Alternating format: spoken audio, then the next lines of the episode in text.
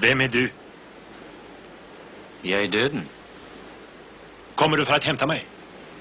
Jag har redan länge gått vid din sida. Det vet jag.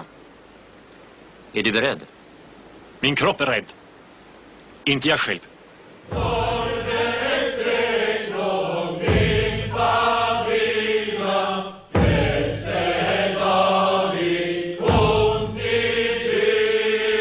Olá, galera. Começa agora mais um episódio do podcast Filmes Clássicos. Esse episódio aqui tem o número 76 e nele a gente volta a falar da filmografia de Ingmar Bergman, diretor sueco aí considerado um dos melhores diretores de cinema. E a gente aqui hoje dá sequência ao primeiro episódio, a gente parou lá em Mônica e o Desejo. Hoje aqui a gente vai começar com Noite de Circo, filme de 1953 e vai até O Olho do Diabo, que é um filme de 1960.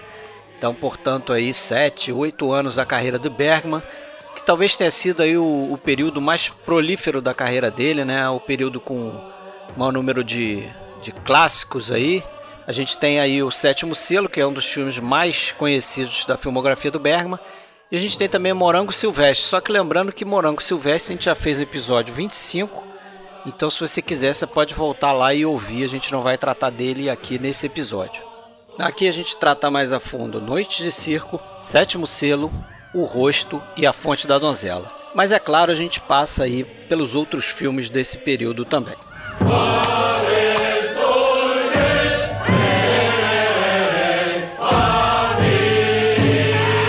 Você quiser saber mais aqui sobre o que a gente anda postando, né, acessa a nossa página oficial www.filmesclassicos.com.br. Lá você encontra os links para as nossas redes sociais. A gente está no Facebook, no Twitter, também na Filmou. E no Facebook a gente tem um grupo que é podcast Filmes Clássicos.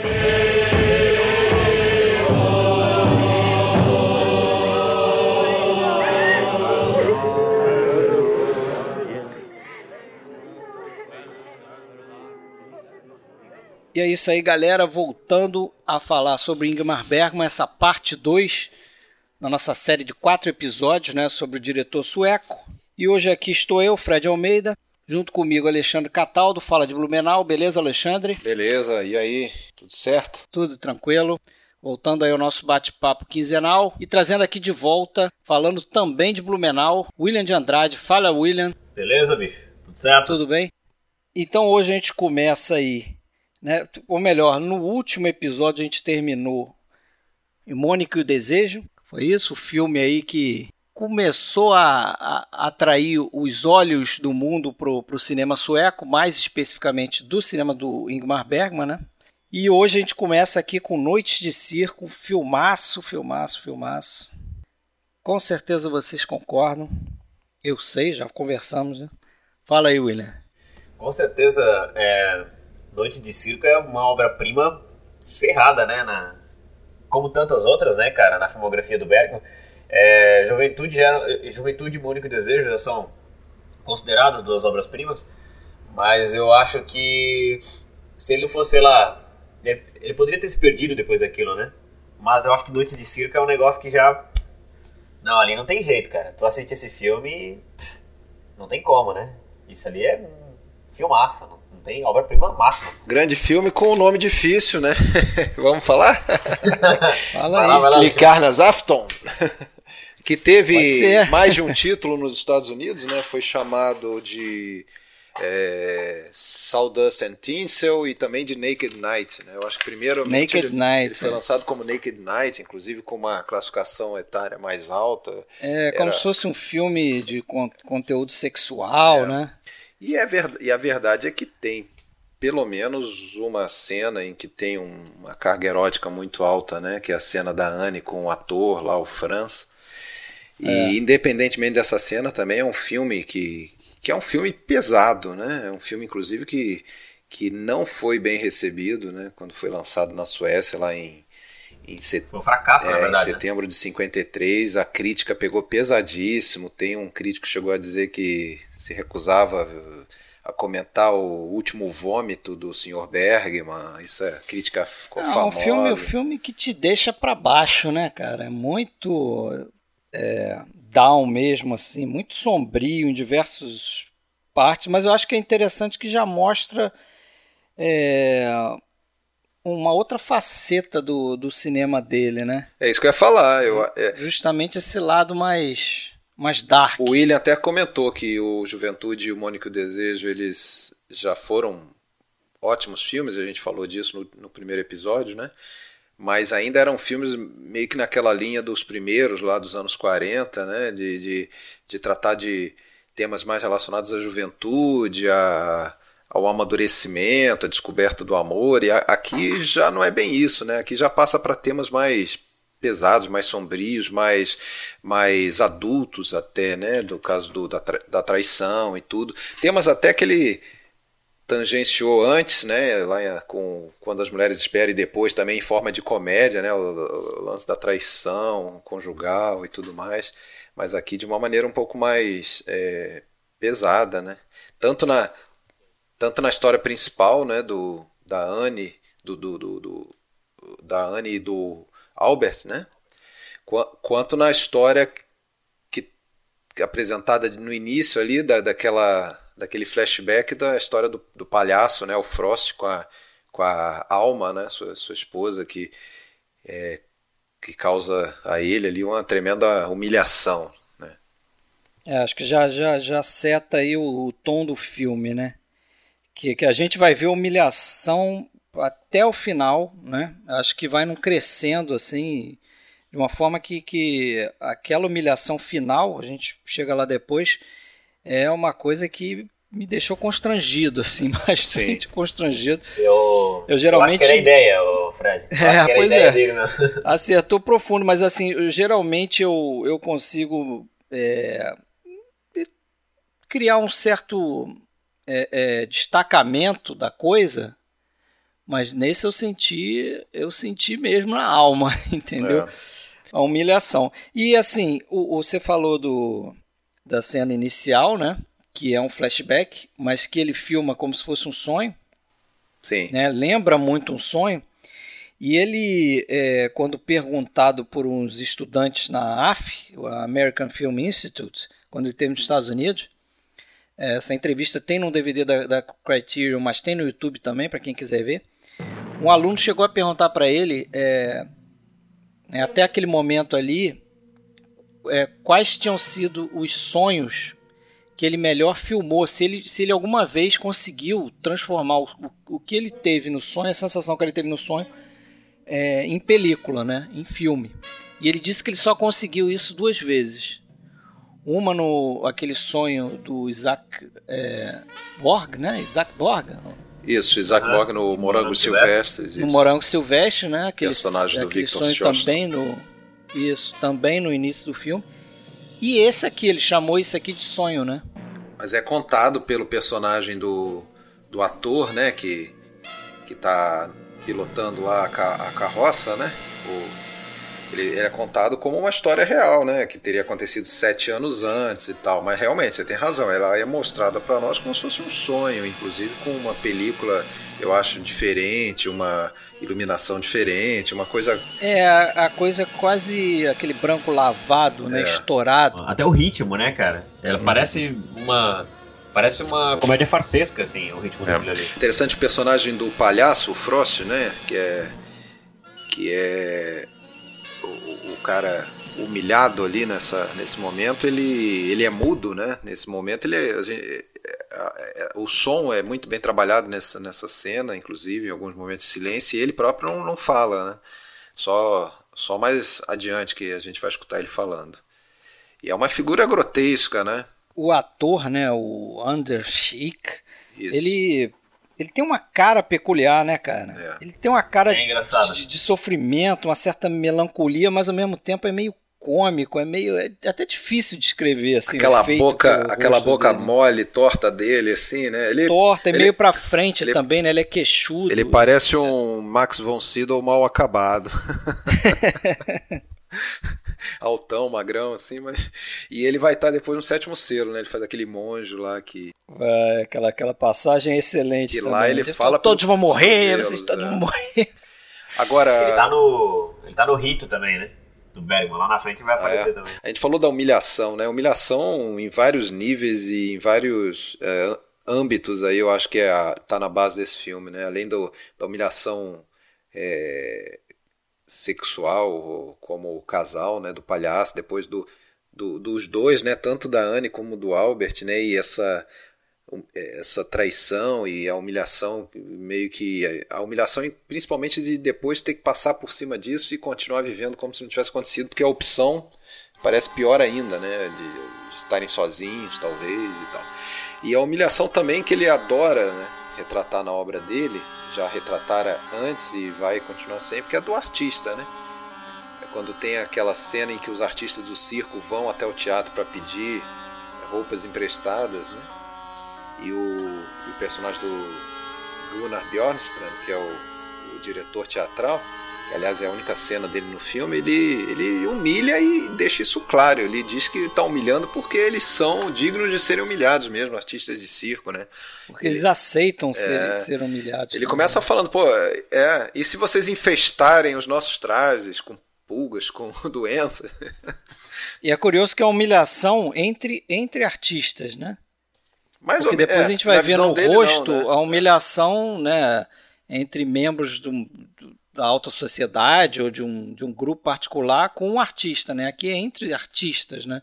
Apesar de que é isso que você falou. É, um artista se considera superior, no, no, ele patamar, fala. né? Isso, e, é. e, e, acha que o outro não faz arte. Ele, é, faz ele, um, ele fala, né? Vocês vivem em carroças. Pueril, né? Nós vivemos em hotéis, vocês vivem em carroças. Nós é que fazemos artes, tal, vocês fazem artifícios e tal. Então ele humilha mesmo e deixa claro, né? Por que, por que, que eu não humilharia vocês? Ele ainda fala assim, né? É, então essa é uma das humilhações e isso está realmente no cerne. Você lembra daquele filme lá do uma, uma felicidade em que o artista é humilhado quando faz a sua primeira apresentação pública porque toca super mal e tal. Isso tá e, e, e aí como sempre, né? Aquele aquele tom meio autobiográfico né, dele, de buscar, no, talvez nas neuras dele, de ser sempre julgado, sempre avaliado como artista, como diretor, é, e, se sentir às vezes humilhado com um fracasso. Né? E como sempre ele colocando isso também aí, mas eu acho que nesse caso a humilhação é mais a humilhação do, do cara traído. Né? E ainda sobre essa questão da humilhação, antes de antes dessa humilhação ser verbalizada no filme pelo personagem Gunnar Bjornstrand, é, tem uma primeira cena do filme que é aquela tomada inicial do plano aberto, é, as carroças aparecendo bem na parte inferior da tela, ah, sim. na sombra, e o resto da tela todo preenchido pelo céu, assim. Ali já dá uma, uma, uma ideia é, do quão irrelevante, do quão diminutos são aqueles artistas circenses, né? Porque você pega ali, eles estão bem na parte inferior da tela e o céu achata aqueles atores, né? Deixa eles minúsculos, assim. Já mostra, já dá uma, dá uma visão da irrelevância deles. O que me leva, o que leva a, a perceber que a fotografia ali foi trabalhada como um conceito.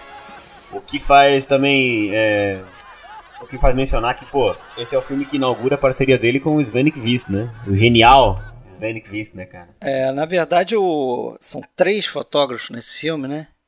É curioso isso. Um deles não levou, não levou crédito, mas que é um cara que a gente já comentou no primeiro episódio, que é o Goran Strindberg. Ele, ele, parece que cada um pegou um pedaço, né? fez algumas cenas. Acho que o, o Nick Viss, ele, ele fez mais essas tomadas é, de locação, né? as externas. E o Hildenblatt, que é um cara que já tinha trabalhado com ele no Chove sobre o Nosso Amor, e depois vai fazer Os Sonhos de Mulheres, né, sozinho, com, di, dirigindo fotografia para o Bergman. É, parece que era o, o, diretor de fotografia principal, né? É. Tem que lembrar que, o, que nesse esse filme foi feito não para o, o Svensk Film Indústria, né, que é o estúdio onde ele trabalhou a maior parte dos filmes dele, né, Mônica e o Desejo não, não tinha sido à época um filme de tanto sucesso, então ele continuou naquele entra e sai, né, quando fazia um filme fracassado ele tinha que procurar um outro estúdio para fazer o filme seguinte, então ele fez para o estúdio Sandros, né, do é, do produtor Rony Waldenkrantz e, e, e esse filme, e nessa época o Sven ainda era ainda não era o parceiro, não dá para dizer que tinha uma parceria aí, Não. né? Ele voltaria depois, eu acho que no Fonte da Donzela, se eu não me engano, e aí para ficar, Isso, né? é. E aí Aí pra- a parceria dele aí começa ficar. realmente até, com. até com porque a até porque a gente ainda teria uma, uma bela fase aí da parceria dele com o Gunnar Fischer no- nos, nos filmes do, do- né, antes do Fonte da Donzela. Filmes importantes, né? É. Todos filmes importantes e marcantes. Agora, esse, esse filme aqui também é o primeiro é, onde ele, ele cai de cabeça dentro do, do mundo artístico mesmo, né? Eu acho que é o primeiro a, a- a pegar mais esse lado, essa, essa marca que ele, que ele costuma trabalhar, a gente falou aqui no outro episódio, né? Com, com personagens que são artistas, são músicos, são escritores, ou são atores mesmo, ou Acho são que sim. É, a gente o já Juventude tinha. é mais pra esse lado também, só que o Juventude é meio, eu acho meio, meio, é, não tanto quanto esse aqui por conta do flashback, né? Porque quando você vai pro flashback, aí foge um pouco desse mundo do. O Juventude, é, o foco dele não é questionar a relevância do artista na Não sociedade também, né? Não é? É, é- Esse daqui não, esse totalmente, né? O foco dele é realmente questionar isso aí. Tanto que o tema da humilhação vai aparecer do início ao fim, porque a ideia é realmente essa, né? E, a- e aí eu acho que ele, quando ele fala de artista, e nesse filme está bem claro, ele, ele toca sempre numa questão que talvez é, tivesse também na- na- entre as angústias dele, né? Que era aquela coisa do é, e que ele fala em biografias e tudo que o artista ele nunca ele nunca é 100% gente fora do palco, né? Fora do fora do cinema, né? Por mais que- sucesso que ele tem, ele sempre vai ser visto como um cidadão de segunda na, na, na vida normal. Então você vê o personagem do do excelente, a meu ver, né, ator nesse papel, pelo menos, é, que é o Ok Grombay, né, que fez, que foi feito para ele esse papel, segundo o Bergman, ele escolheu, escreveu o papel já pensando nele, aquele ator é, de, de porte avantajado e tal, né, que até está em outros filmes também do Bergman, mas aqui, aqui ele tem um destaque total. É, esse personagem dele, ele, você vê que ele é um cara dividido, né? O Albert, ele, ele vive aquela vida do circo, itinerante, é, vivendo junto com uma amante, né, que é a Harriet, Anderson, é, mas por outro lado ele tem uma certa dúvida, uma, tenden uma tentação a voltar para aquela vida pacata, burguesa, ao lado da esposa, Que ele abandonou. né, aquela a vida de esposa, né? tranquilidade, inclusive naquela cena que ele vai visitar a esposa, ele, ele resume isso muito bem, falando ah, é- essa esse mesmo silêncio, essa mesma tranquilidade, é, entra verão, entra inverno, é sempre a mesma coisa, né? E, e a mulher fala não, isso aqui para mim é, é a felicidade, né? Essa paz. E, e- e ele fica tentado a, a- a isso, mas ele também não consegue viver longe daquela vida itinerante dele. Tem ali também um detalhe que soma nessa questão da humilhação, que é, é, dado a época, né, que o filme se passa, é, ele sofreu humilhação de nem conseguir é, ter construído, sustentado a família. Porque quando ele, ele, ele ajoelha lá nos pés da esposa, implorando para voltar e tal, a esposa é uma, uma empresária de sucesso, né? Acho que ela tem uma loja, uma coisa assim. Inclusive oferece a ele emprestar dinheiro para ele e tal. Então tem mais esse detalhe também. E me parece que os dois é, personagens, mas os outros também artistas do circo, estão aprisionados naquilo ali, né? Estão numa espécie de prisão. Tanto é que a Harriet Anderson, quando vê que ele está meio que cambaleante pro lado da esposa, ela já começa, né, a tentar a resguardar o lado dela aqui com esse ator do teatro, ver se ela consegue migrar pro teatro e tal. Ela mesma dá uma declaração de que né, se sente aprisionada. Ele também fala isso, né? E é aquilo que você falou, no final das contas eles Você viu dessa forma? Acabam- Eu não sei, eu, eu, eu vi essa traição dela até um pouco no, no final, né? Meio contra a vontade, realmente, porque o cara tranca ela e tal. E, e foi Não, não, meio, também, que, mas- meio pra se vingar dele, assim, né? Do, foi no momento que o cara vai visitar a esposa, ela implora pra ele não ir. E ele vai e ela fica da mas vida. eu, mas eu acho que ela que rola um, um, um pouco Sim, dela sim. ser seduzida Também, pelo. também. Né, o cara fala lá, ó, tem um colar Um aqui, dois, né? não sei o que, tem, dá um vestido, não sei o que. E ela fala, ah, não aguento mais aquele cheiro de, de bosta de cavalo e É. de serragem, né? É, que é o Franz, né, o ator Franz, o personagem do Hasse Ekman, né, que já tinha trabalhado com o Bergman também, eu acho que no Porto, não, no Prisão, ele fazia o diretor de cinema, o Ekman. E, e pô, e aquela cena em que ela vai atrás dele, então, e que ocorre ali a traição, tem uma- uns diálogos ali de alto teor, né? É, erótico, ele chega, ele fala um negócio assim, como é que é? Eu vou lamber, eu vou lamber você que nem um cachorro. Não sei se vocês reparam, chega a dar uma certa um constrangimento. né? Sim. Ele vai com tudo pra cima dele. Daí é porque os americanos classificaram o filme, né? Da forma que fizeram. Não, e também que assim, o Bergman, por é, Mônica Desejo, ele já trazia essa carga quase que erótica também. É. É, né, já, já tinha essa coisa assim, ah, o cara lá da Suécia é o cara que filma mulher pelada. Então já tinha muito dessa. Ele ele já carregava essa carga aí, né? É, lembrando que aí em 53 ele tava. Ele tava de vento em popa o romance dele com a Harriet, né? A gente falou disso lá, Mônica Desejo. Dá pra ver que foi filmado por um cara apaixonado por ela. Ela é mostrada de uma maneira muito sensual e tudo. E aqui também, de certa Aqui forma. também, né? Eu gosto É muito daquela, disso. gosto muito daquela cena no início em que eles dois vão ao teatro, então eles se, se produzem, né? Vestem as melhores roupas, ela tá com um vestido, uma sombrinha, e vai toda rebolativa, até tem, tem uma música meio cômica é, no fundo. Ah, Ela tá bem atraente ali também. Ela é demais. Bergman foi um cara de sorte. Alguns estabelecem comparações desse filme com um filme que eu não vi, que é o Variedade de 25, com Emil Jennings também. É, não sei se vocês viram esse filme. Não vi. É uma atmosfera de- dessa de, de um. E, e- e outros também chegam a comparar com um pouco o Anjo Azul. Não sei, não sei. Que também é com Emil Jennings, né? Mas. É, porque no Anjo Azul tem uma certa dose de humilhação também É, ali, né? isso, Acho que a exatamente. comparação é mais por aí. É, Eu já vi também esse filme sendo comparado, sendo citado, pelo menos lado a lado, com o Lastrada também, né? Do Fellini. Ah, é verdade. também. Já vi Aí acho que é um bastante. paralelo mais. Misturando mais com a vida do circo, né? É, que também mostra essa, essa precariedade, essa degradação né, moral que é o, o, artista itinerante, essa coisa seminômade. E é um dos filmes favoritos do, do Bergman também. Agora é interessante que na, na, na cena do início, quando o Albert acorda e vai sentar do lado do cocheiro, lá do, do- que na verdade é um ator, né? É, e aliás, você sabe quem é que é aquele ator ali, né? O Eric Strandmark que faz aquele papel não tão importante. Ele depois ele vai ser o, o ator Jonas Scott lá no Sétimo Selo, Ah, aquele que verdade. O pai do. aquele da árvore lá, o da árvore. da, Ah, tá.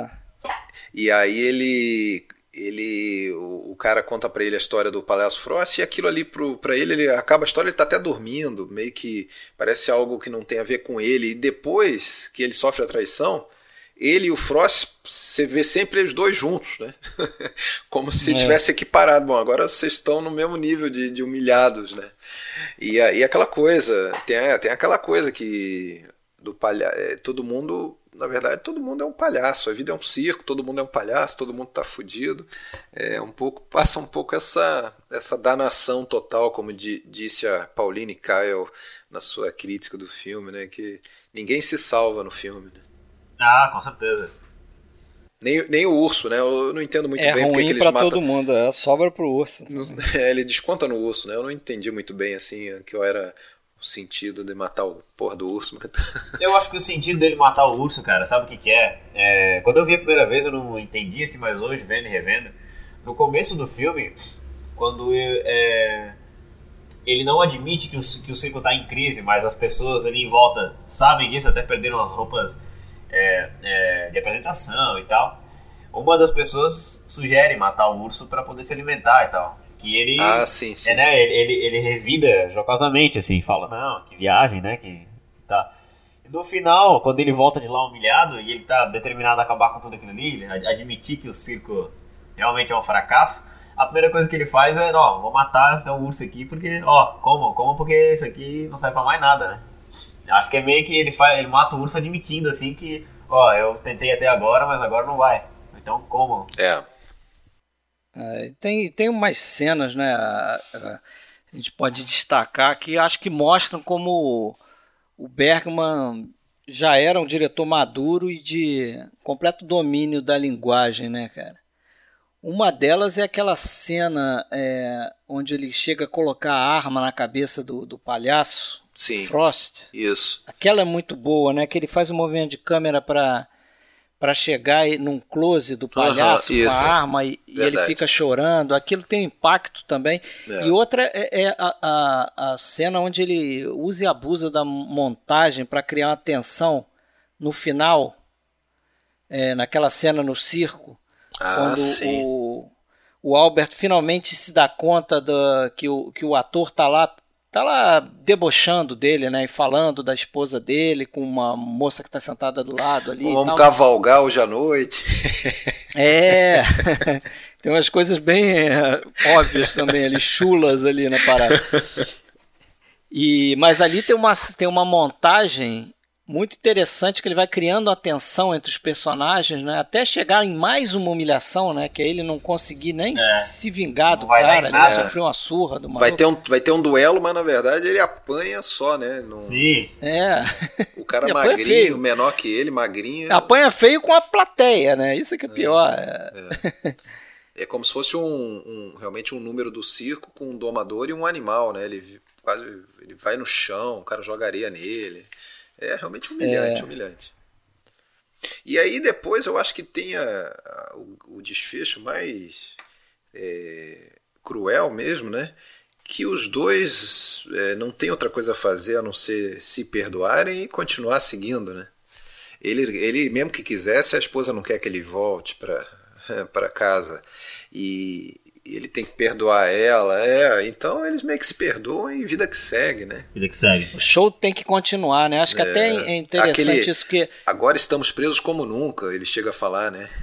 É.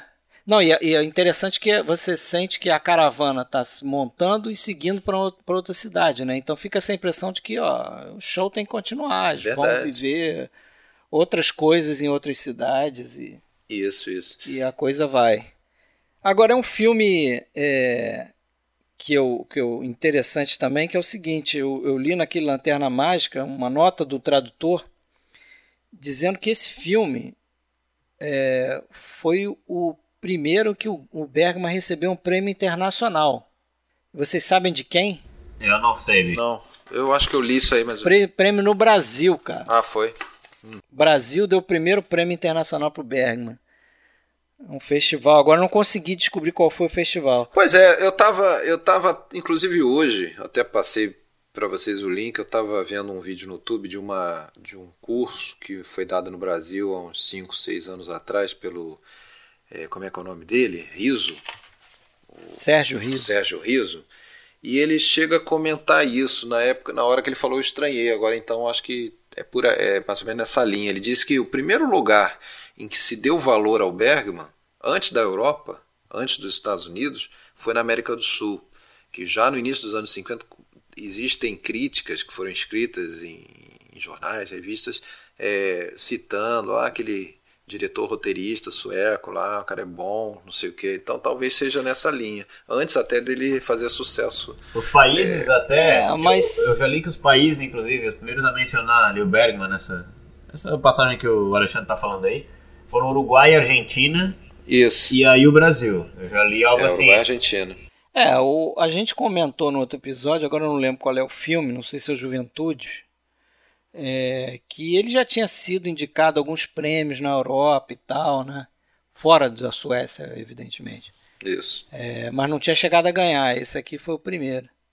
Esse filme também ele é importante por uma colaboração que ele começou é, com um cara que aqui foi produtor de locação desse filme aqui, o Lars Ower Kalberg, que é um cara que depois ele vai citar que é muito importante, que toca junto com uma moça que, que de- te- nos filmes seguintes, eu acho que a partir do sétimo selo ela, ela vira, ela começa como continuista, que é a Katinga Farago, Faragó, que são os dois que vão tocar a companhia produtora dele. É, mais pra frente, a Cinematógrafo. E ele cita esses dois como os alicerces ali dessa, dessa companhia. Né? Pois é. E o. Não, eu queria só comentar mais uma vez, né, eu até falei, mas esse cara ali, o, o ator o Oki Grombay.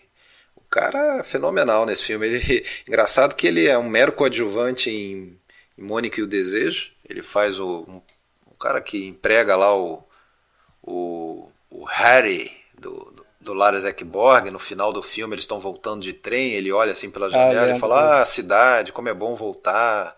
Não sei o que. O cara faz um papelzinho pequeno e pá, não sei que cargas d'água o, o Bergman deu o papel, escreveu o papel para o cara e realmente o cara tá muito bem, assim, né, naquela, naquela coisa, um, o cara forte, grandão, gordo e totalmente humilhado, assim, né, dá uma...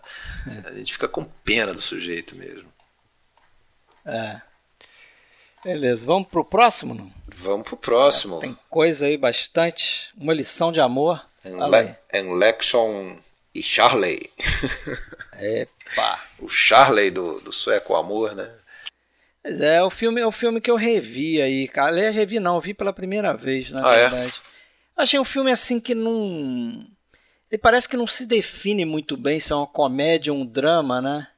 Acho que ele fica batendo nas duas traves Acho ali. que dá pra dizer que é um, é um drama leve, talvez. Né? Um, algumas das, é. algumas das, das questões que ele aborda em cenas de um casamento de uma maneira mais vertical, né?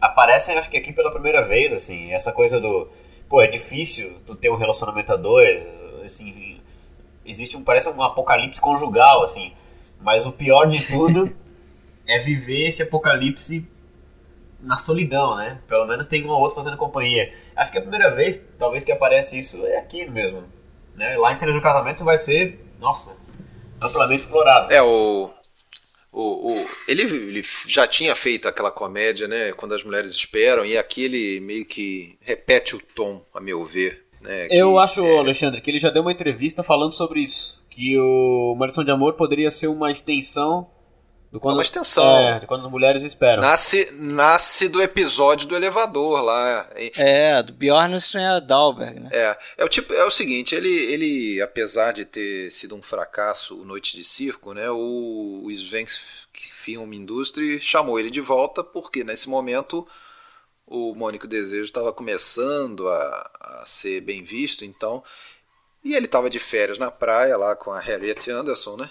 Ela só queria saber tomar sol, ele não gostava, ele se trancava lá e escreveu, ah, vou escrever um roteiro leve para para agradar lá o estúdio, dar dinheiro, e ele diz que sempre que ele escreveu comédia foi com esse intuito, né, de se divertir, relaxar um pouco, não, não ser um filme pesado e um filme que desse retorno, né, porque é, reconhecidamente as comédias, tá aí o, o público de cinema brasileiro até hoje, elas dão mais dão, dão mais bilheteria mesmo, né, do que filmes pesados. E, e, e então ele foi nessa linha e, e, baseado naquela dupla, né, de atores contratados do estúdio que ele confiava de olhos fechados, né, o Gunnar e a Elva Dalbeck, né, e baseado então na, na, meio que naquele episódio do elevador, né, que é de quantas mulheres esperam, ele desenvolve isso aí. É um filme leve, um filme sem, sem grandes pretensões, né, e para o Bergman estava bom nesse momento, né? Você sabe que, o, que os dois, o Bjornström e a Dalberg, fizeram 10 filmes juntos. É, foi uma duplinha Quatro mesmo. deles com o Bergman, né? E a gente tem o, o a Harriet Anderson também nesse filme fazendo a filha, né? Do... É, eu acho sensacional, cara, o papel dela, né? Porque ela faz a menina de 15 anos, Sim, cara. cara. E ela tem todos os trejeitos e, tem uma hora que ela fica emburrada e parece uma garota mesmo. é verdade, bicho. Até o jeito de mascar, mascar o chiclete, cara, é muito adolescente, é. Cara. E aí tem essa, essa coisa, né, da, da, da, traição dupla, né, dos dois lados e uma viagem de trem que, que é meio que para reconciliação acaba virando uma lavagem de roupa suja e e o cara tem uma amante, né, que é uma, da, uma paciente, ele é um ginecologista e ela tem uma e ela tem o o cara que tinha que era amigo dele, né, do marido, que, que é justamente é, o vai e volta, o, né, o, o quase né? casou com o cara, aí ele, ele, ele, acho que ele ele rouba. É um filme também até interessante em termos de estrutura, né? Isso. Porque ele vai e volta no tempo e às vezes você fica meio perdido. Sim. E, eu, e uma coisa também, uma coisa que eu acho interessante nesse filme a gente analisa ele dentro desse, desse mundinho que é a filmografia do Bergman, e ele parece ser um filme muito pequeno, menor, assim, um filme até, talvez até facilmente esquecível. Mas se tu pegar as coisas que estavam sendo lançadas a nível mundial na época, pô, cara, eu não lembro de algum filme da época, ou daqueles primeiros anos ali, que abordem o relacionamento a dois como esse filme aborda, cara. É. Né, eu acho que essa é uma, esse é um dos temas preferidos dele, ainda que muitas vezes tratado como comédia, e uma coisa que você mesmo já falou muitas vezes, do inferno a dois, aquela coisa, né? O, o, o casamento um, mostrado de uma ótica que não era a ótica romântica tradicional do, Nem um do pouco, cinema, né? pelo menos do cinema de Hollywood. Né? É, isso já estava ali no, no, no, anterior que a gente falou, Noite de Circo, né? Um casal de amantes, já são amantes, né? O cara é casado, vive com ela e se traem mutuamente.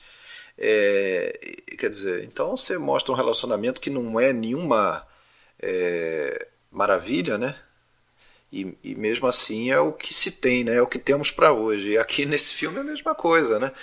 É, e coisas confessadas, né? Não tem nada escondido. O cara confessa que ficou com a paciente, mas aí é o Ok Gronbay novamente ali, o, o Albert do Noite de Circo, ele faz o, o Cal Adam lá, o, o, o, noivo, né? O que foi trocado pelo Gunnar. Ah, verdade. Mas é um, realmente é um filme que não é ruim, não. mas fica ofuscado perante grandes outros filmes e realmente a gente não tem condição de falar meia hora dele, né? Não. Só uma última consideraçãozinha. O Bergman faz uma aparição rápida, né? É, como tantos outros, né? É, como tantos outros. Ele faz uma apariçãozinha também. Ele tá no, lendo um jornal no corredor do vagão ali. Bem rapidinho, ele aparece. Ah, sim. Na época que ele usava boina ainda. No próximo ele aparece num lobby de hotel, né? O próximo é o Sonhos de Mulheres. A gente pode passar para ele? É o Sonhos de Mulheres, o Finodrom, de 55. Continuando vai e vem, esse aí novamente lá pro Sandros, né? para quem ele tinha feito Noite de Circo, né? Um vai e vem total aí, cada filme no ah, estúdio. Se virando, né, pra é. fazer, né? Eu achei um filme. É outro filme que eu também não tinha visto. É, os dois que para mim eram inéditos aqui nessa, nesse pedaço que a gente está tratando. Eu achei um filme bem visual. E se eu não me engano, ele fala isso no Lanterna Mágica. Que aqui ele tentou se afastar um pouco do diálogo, né? E, e utilizar mais a montagem, a linguagem para passar as ideias. E eu acho que funciona bem. Você tem alguns momentos ali que você percebe que ele está tentando é, é, é, passar ideias só com o visual. Por exemplo, tem uma cena do que a Eva Dalbert está num vagão de trem. Puta, é foda aquela cena. Aquela cena é muito boa. Ela está pensando, em ela está deprimida ali e está pensando em se matar. E aí ela começa a olhar para uma janela e tem umas instruções na janela de Abrir e fechar. É, abrir e fechar com cuidado, porque senão você pode cair pela janela, não sei o que. Ele fica mostrando aquele. dando aqueles planos ali, você sabe o que está passando na cabeça dela, né? Sem ela precisar muito externalizar na, nas feições e tal. Ela faz isso também, é, claro. Acho interessante a. Mas a coisa só pela montagem ele resolve. Os personagens ali. da Eva Dalbeck, né, nesses filmes, a maioria deles comédia, né, com Bergman, que ela é uma mulher que tem uma postura de, de, de forte mas que está sempre meio que caindo pelas tabelas, assim, por conta do, de uma traição, dos sentimentos e tal. Né? Ela quer manter uma pose de forte e tal, mas ela, né? ela, ali ela como não sei se ela é dona da empresa, eu não lembro muito bem, mas ela é fotógrafa, eu acho, né? Fotógrafa. É fotógrafa. É, acho que ela é moda, né? fotógrafa. Né? É, e aí ela tem que fazer o, a viagem e tudo mais. Ela, na verdade, faz a viagem para Gotemburgo para ver o, o amante, né? Mas ela tá caindo pelo, em pedaço, né? Mas ela tá sempre com aquele ar assim de. de ela tá sofrendo poderosa. com um relacionamento que, que acabou, né? Mas eu acho que ela, ela parece que é o arquétipo inicial da, dessa mulher independente. Totalmente, né? totalmente, eu acho. Que na verdade, se você for ver, cara, é difícil um filme do Bergman que não represente a mulher dessa forma, né?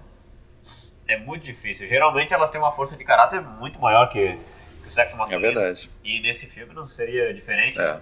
E tem a, a personagem novamente, né, Harriet Anderson, e aí já já estavam começando a, a falhar no, no, na relação dos dois, mas mesmo assim ela está no filme e vai continuar ainda por um tempo. E ela faz aquela modelo, né? E, pô, eu acho que aquela sequência com o Guna, que é o Sugar Daddy. É. É o tiozão da Tio- Suquita, O né? tiozão ali é sensacional. E, pô, e principalmente depois quando chega a filha e a filha humilha ela de uma maneira. É. A filha que faz. que nem era atriz, a Kirsten Hedeby, era uma coreógrafa. E tem um visual totalmente diferente ali, né? Aquele cabelo É, bem curto, moderno, né? Bem moderno. E, pô, ela humilha a menina, né? E também não é nenhuma boba, né? Vai na casa do cara, aceita o, o colar, aceita tudo, né? E É, tal. ela sabe onde vai terminar aquilo ali, né? Com certeza. Ah. É um joguinho, né?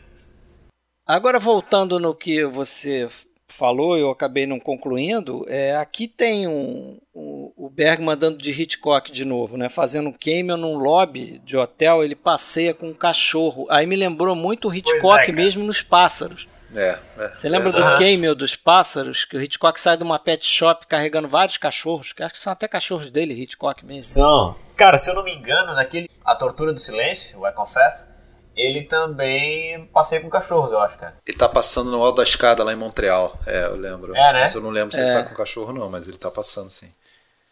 É, Ele passa, pode ser, pode ser. Ao longo da, da carreira, principalmente nesses filmes iniciais, o Bergman fez uns 10 cameos desse tipo, assim. E aí, Sorrisos de uma Noite de Amor?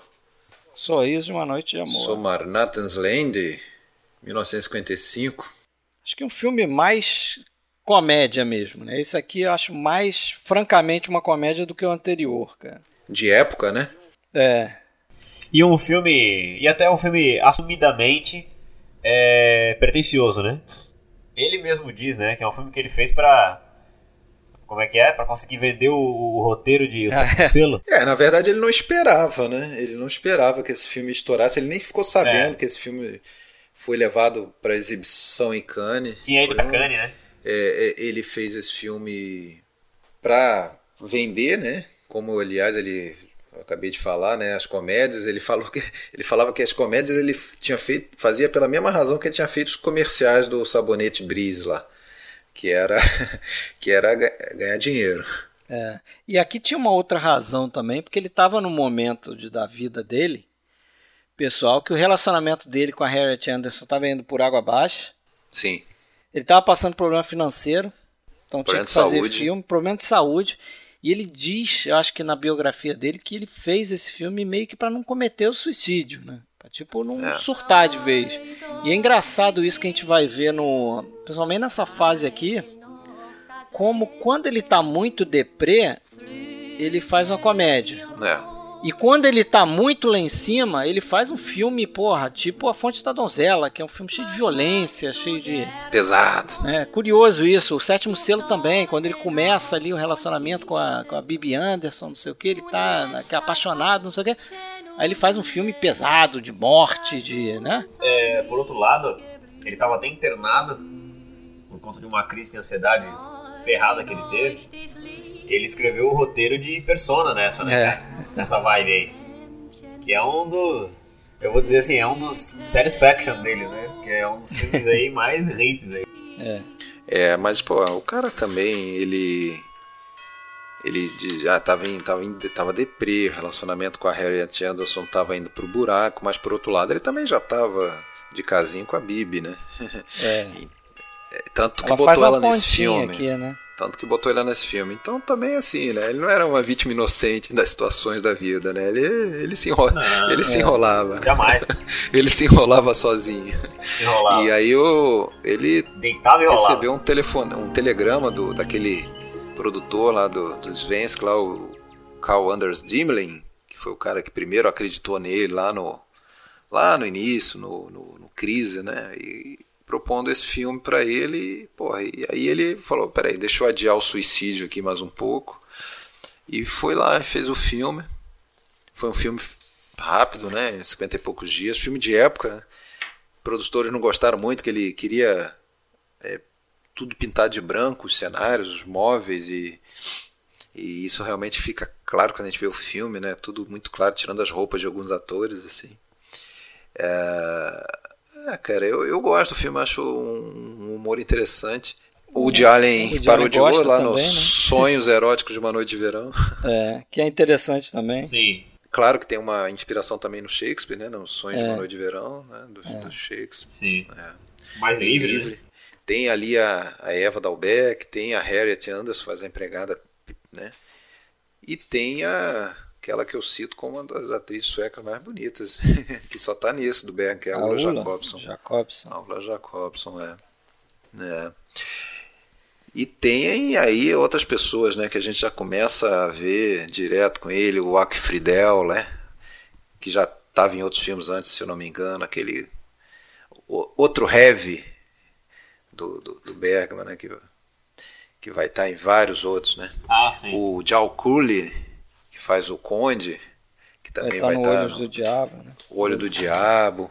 E a Bibi Anderson, né, fazendo só uma Uma Uma pontinha, ponta. né? Você nem reconhece ela, né? Ela é uma das atrizes ali naquela peça da Eva Dalbeck. É verdade. Não dá nem pra saber quem ela é, são duas, mas você, eu, eu fiquei com dificuldade de saber quem ela é, porque não aparece em close nem nada, né? Um plano geral da, da- do palco e tal. Pô, e aí o Dimlin levou esse filme pra Cannes, né? Foi indicado até pra Palma de Ouro, mas não ganhou, mas ganhou um outro prêmio chamado Melhor Humor Poético, que quer que seja isso. Eita. Ganhou esse prêmio. O Bergman estava, segundo ele, no banheiro lendo jornal e ficou sabendo nesse momento. E aí, na mesma hora, mandou um telegrama pro Dimlin, viajou pra Cannes, chegou lá e botou na frente dele o roteiro, que ele já tinha apresentado e sido recusado, né? Do, do sétimo selo. Falou, ó, agora ou nunca, cara. Aí o, o cara tava feliz, né? Tava feliz porque tava vendendo o filme lá, que tinha acabado de ganhar um prêmio. E aí foi nesse momento que o Dimini aceitou né, que, que bancar o sétimo selo. Deixum de Insigla. Isso aí. Eu acho que é o filme mais importante desse nosso episódio aqui, né? Mais importante, eu acho que talvez o mais famoso dele, né? Certamente o mais famoso junto com o Morango Junto com o Morangos. É, Acho que é o hoje vai filme- passar, né? É, a gente vai, vai passar ele, né? A gente já falou do Morango Silvestre no episódio 25. Isso. Então, dá uma corridinha lá, escuta, se quiser complementar aqui. Mas eu acho que esse aqui, o Sétimo Selo, é do, do filme que tem, assim, as imagens mais famosas, né?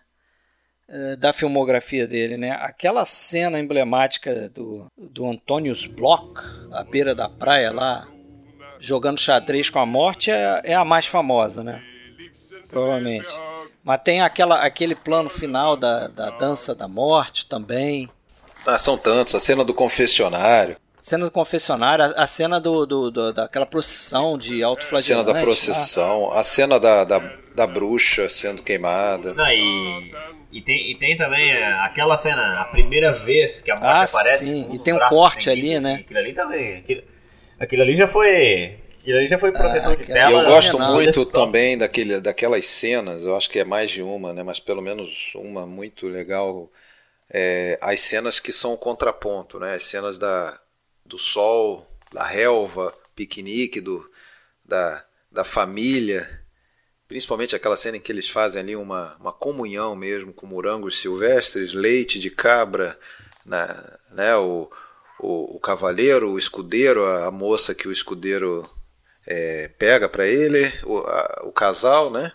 E eles estão ali na, na paz, né? E ele, eu acho muito bonito aquele momento, porque, porra, o, o Block ele já sabe que ele vai morrer, né?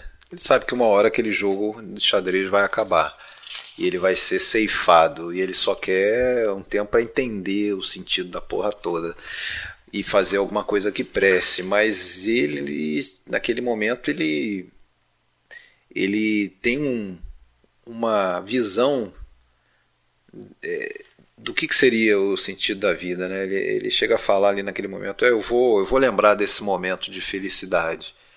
Né? E, pô, isso é uma coisa legal, cara, que é uma coisa que é um sentimento que eu, pelo menos, muitas vezes tenho na minha vida, assim, às vezes uma coisa banal do dia a dia, mas que está tão bom assim que você pensa, porra, é, é, é isso, é para isso que nós estamos aqui, né, cara? De repente você tá lá de bobeira, sei lá, sentado no sofá vendo um filme e fala, porra, isso é que é paz, né, cara?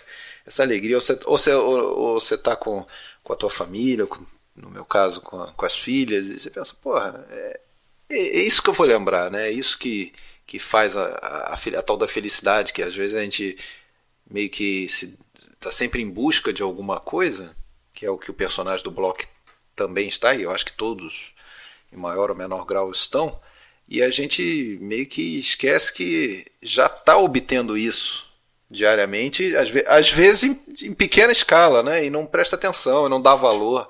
Acha que sempre, ah, não, vai chegar o dia em que eu vou, aí eu vou chutar, o, arrebentar a boca do balão. Mas na verdade não, não existe isso, né? A gente, a gente não para pra pensar no, no, no significado real da coisa, né, cara? Mas na verdade, quando tu olha pra trás, tu, as coisas que tu lembra são desses momentos mesmo, não adianta. É. Pô, mas o sétimo selo eu acho que, primeiro, merecia realmente um episódio próprio dele. Claro que a gente não vai fazer, fazer isso. Também. Vamos um quem dia, sabe. quem sabe. Porque é um filme que você pode é, discorrer durante muito tempo, a gente pode debater aqui durante muito tempo sobre em várias vertentes, né? só sobre fotografia. A gente já falou de várias cenas, atuações, atuações é, tudo mais, né? E, e, principalmente o significado filosófico e, e, tudo mais, né? Temas. Mas vamos lá, fala aí, Fred. Uma coisa, não, uma coisa que sempre me intrigou, por exemplo, o título, né? Ah, Sétimo sim. selo. Aí eu fui pesquisar, né? Porque tem lá no início e no final do filme tem um, uma citação bíblica sobre o sétimo selo e tal. Livro do Apocalipse. Aí, Exatamente. Aí eu fui pesquisar o que, que é, né? Que seriam sete selos que guardam os segredos do Apocalipse no, no livro das Revelações, né? Também conhecido como livro do Apocalipse, né? Isso, Apocalipse de João. Capítulo 8. E que a abertura desses selos é, é, desencadeia aí os eventos do Apocalipse, né? E, e, no caso, o último selo, o sétimo selo, é que liberta lá sete anjos com sete trombetas que derramam sete taças com a ira de Deus e que no final é o, é o fim do é mundo, né? Final. É. Chega no fim, no fim do mundo. Então a coisa, né? Só, só essa interpretação você já entende o contexto do filme, né? Sim. E o, o mais louco de se pensar é que o filme é foi lançado isso. ali em 56, né, cara?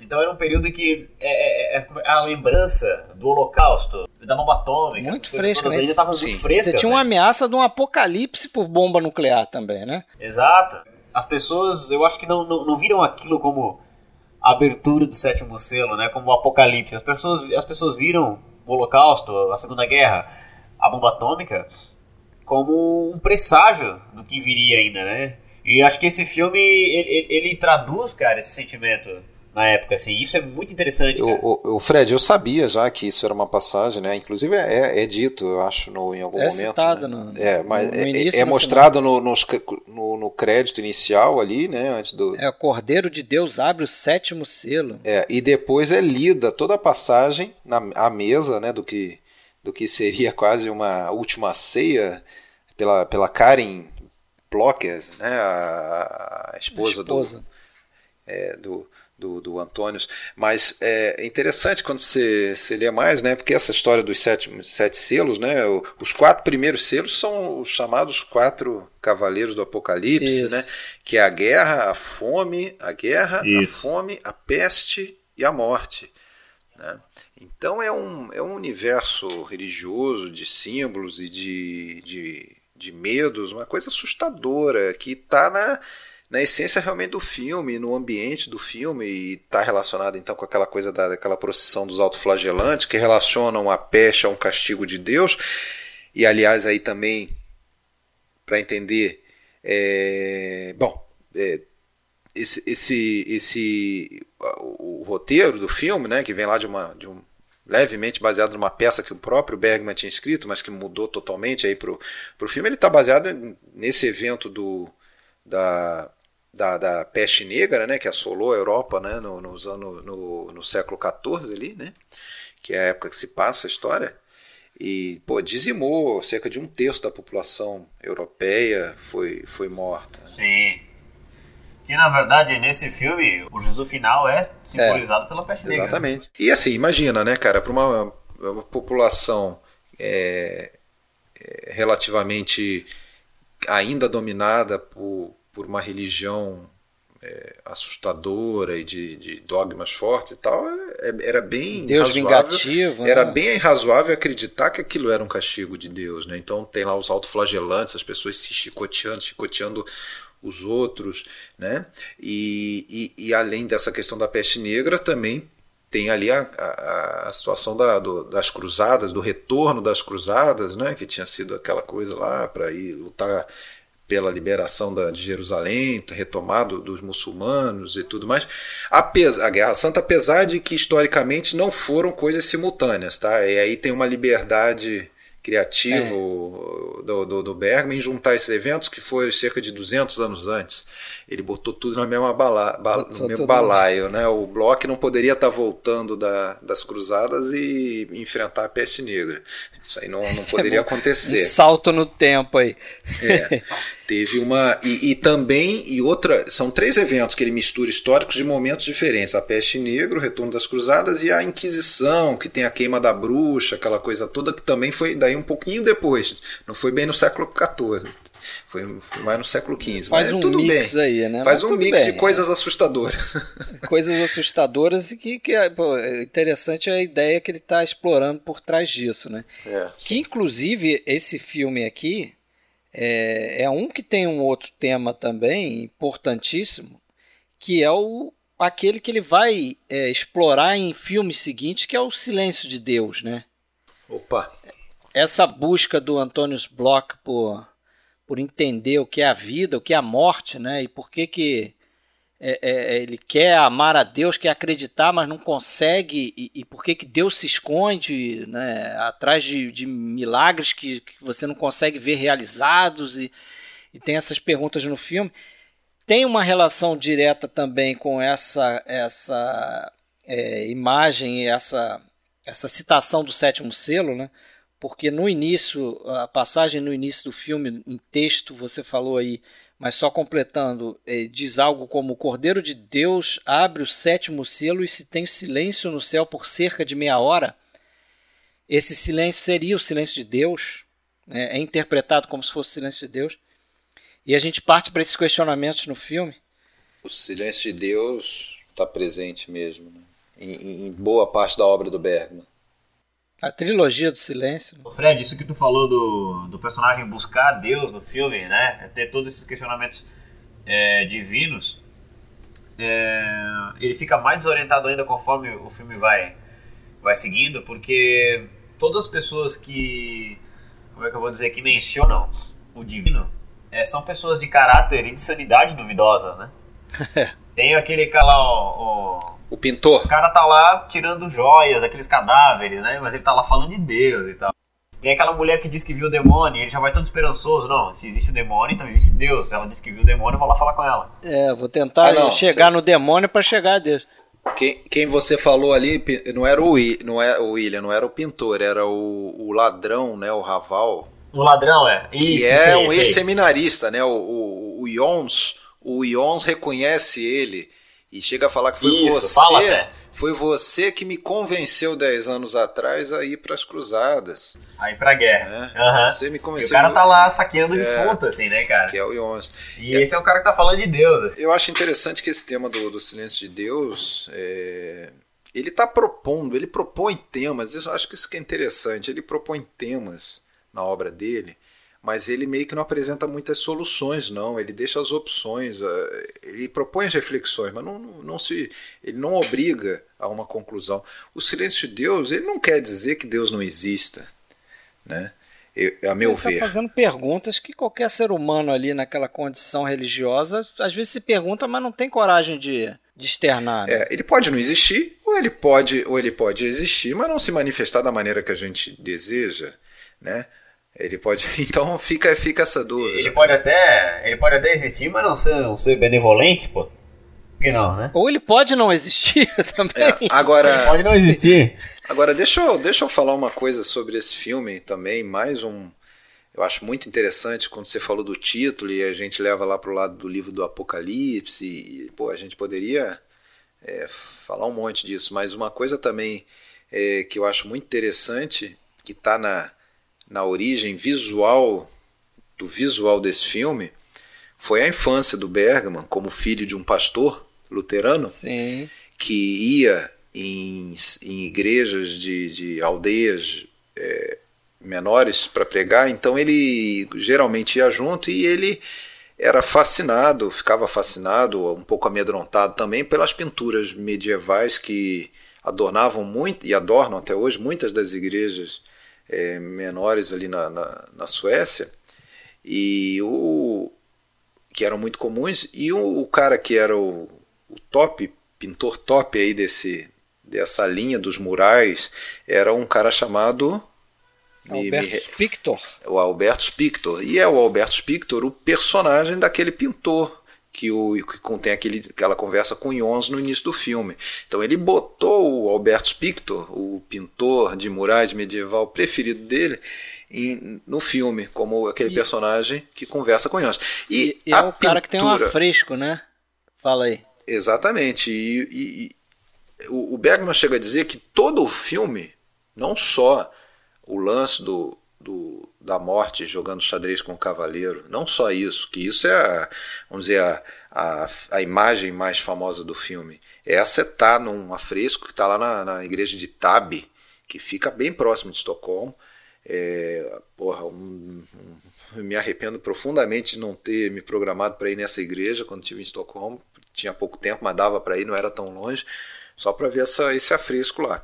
Mas aí a gente consegue consultar no Google e ver, e está lá até hoje. Mas é, ele, não só isso, mas todas as imagens, as, a imagem do. É, outras imagens, a imagem, por exemplo, da morte cortando uma árvore com um sujeito lá em cima é, assustado e de mãos juntas, rezando para não morrer, é, que é o que acontece com Jonas Scatz. Né? Estamos então, pressupondo aqui que todo mundo viu o filme, né? então podemos falar à vontade. É, então, e, e outras, o, o, lance do. Tem imagens de, de pintura do Picasso também. Ah, sim, quadros dos acrobatas, né? Isso. Então, visualmente, dá para fazer um tour ali para essas igrejas e ver o filme em murais medievais né, que, ele, que ele gostava. E, e, e, ele também diz que se baseou um pouco na questão da, do, do da música no Carmina Burana, né, do Call Off, né, que, é, que tem um coro bem conhecido aí, até quem não é fã de música clássica com certeza já escutou, né? O Fred vai colocar para nós aí, será, na edição? Podemos botar agora.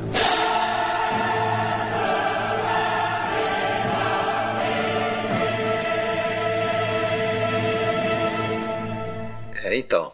Lembra bastante a música da abertura, pelo menos. Uma coisa também que eu acho muito é, legal, que está visível em O Sétimo Selo, é como ele também tratou essa questão da mitologia da morte, né?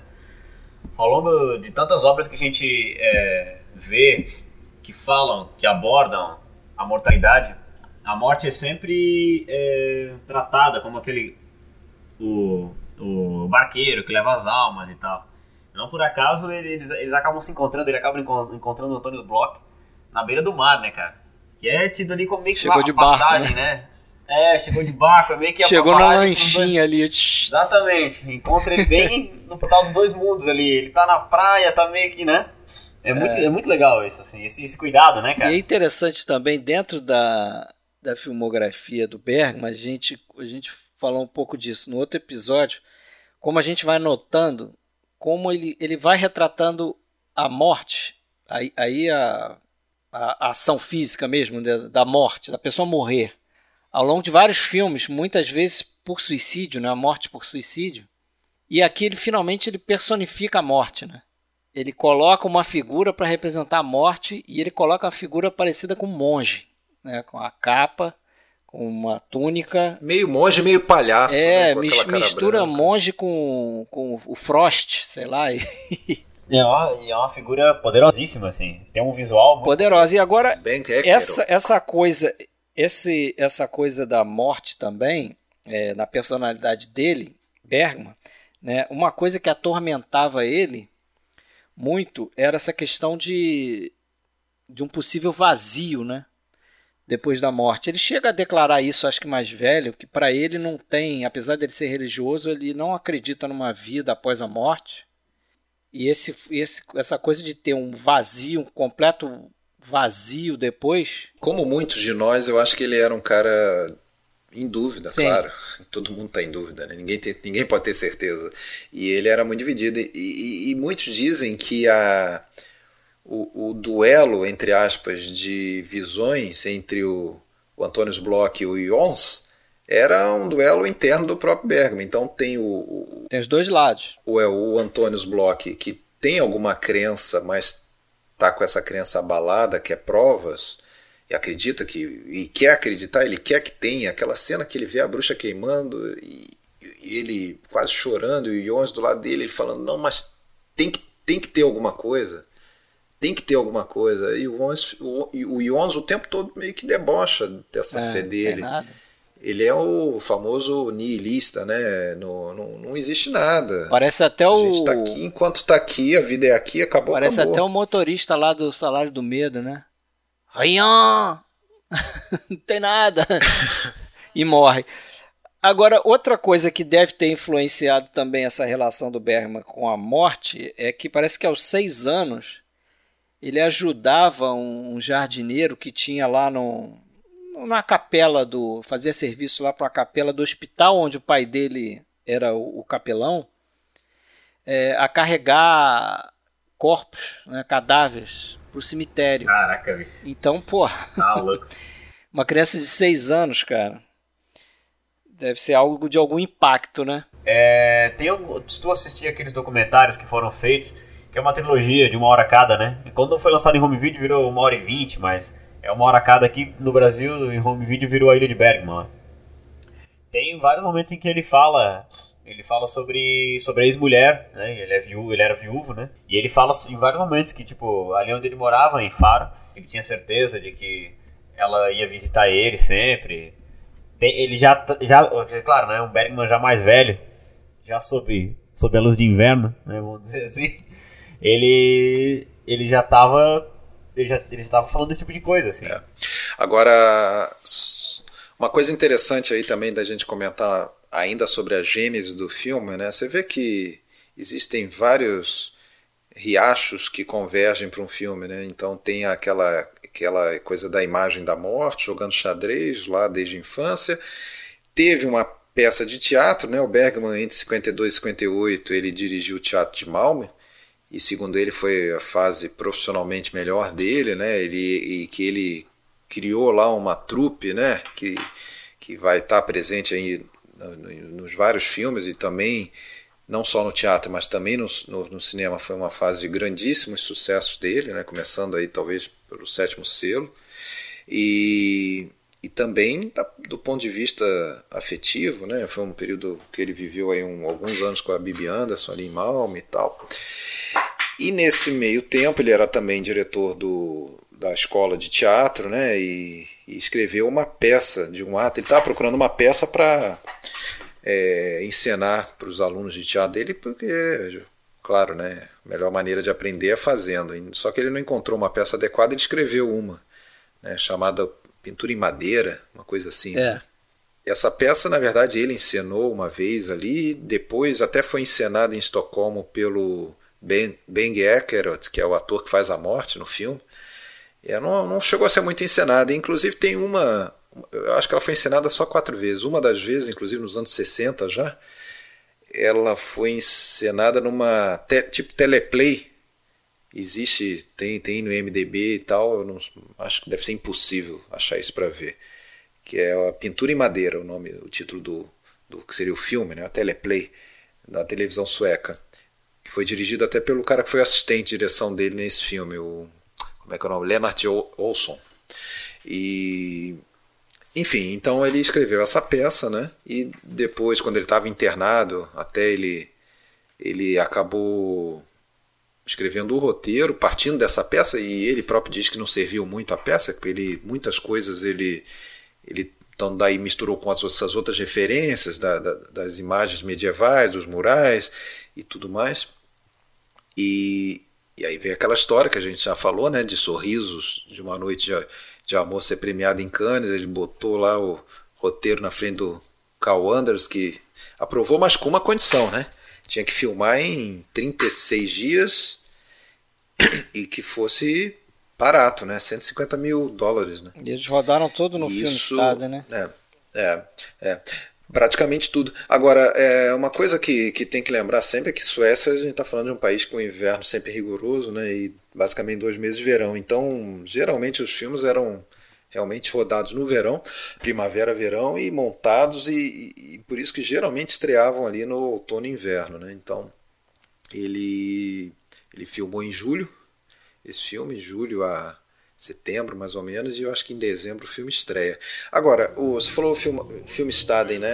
A maior parte das cenas, inclusive aquela da floresta, Sim, era uma uma, propriedade uma atrás, mata né? que tinha nos fundos do, está, do, do estúdio. Agora, a cena da, da abertura, claro, da praia e aquela outra cena onde tem o A plano dança do, da, da morte, dança da né? Não- morte, não, foi né? lá.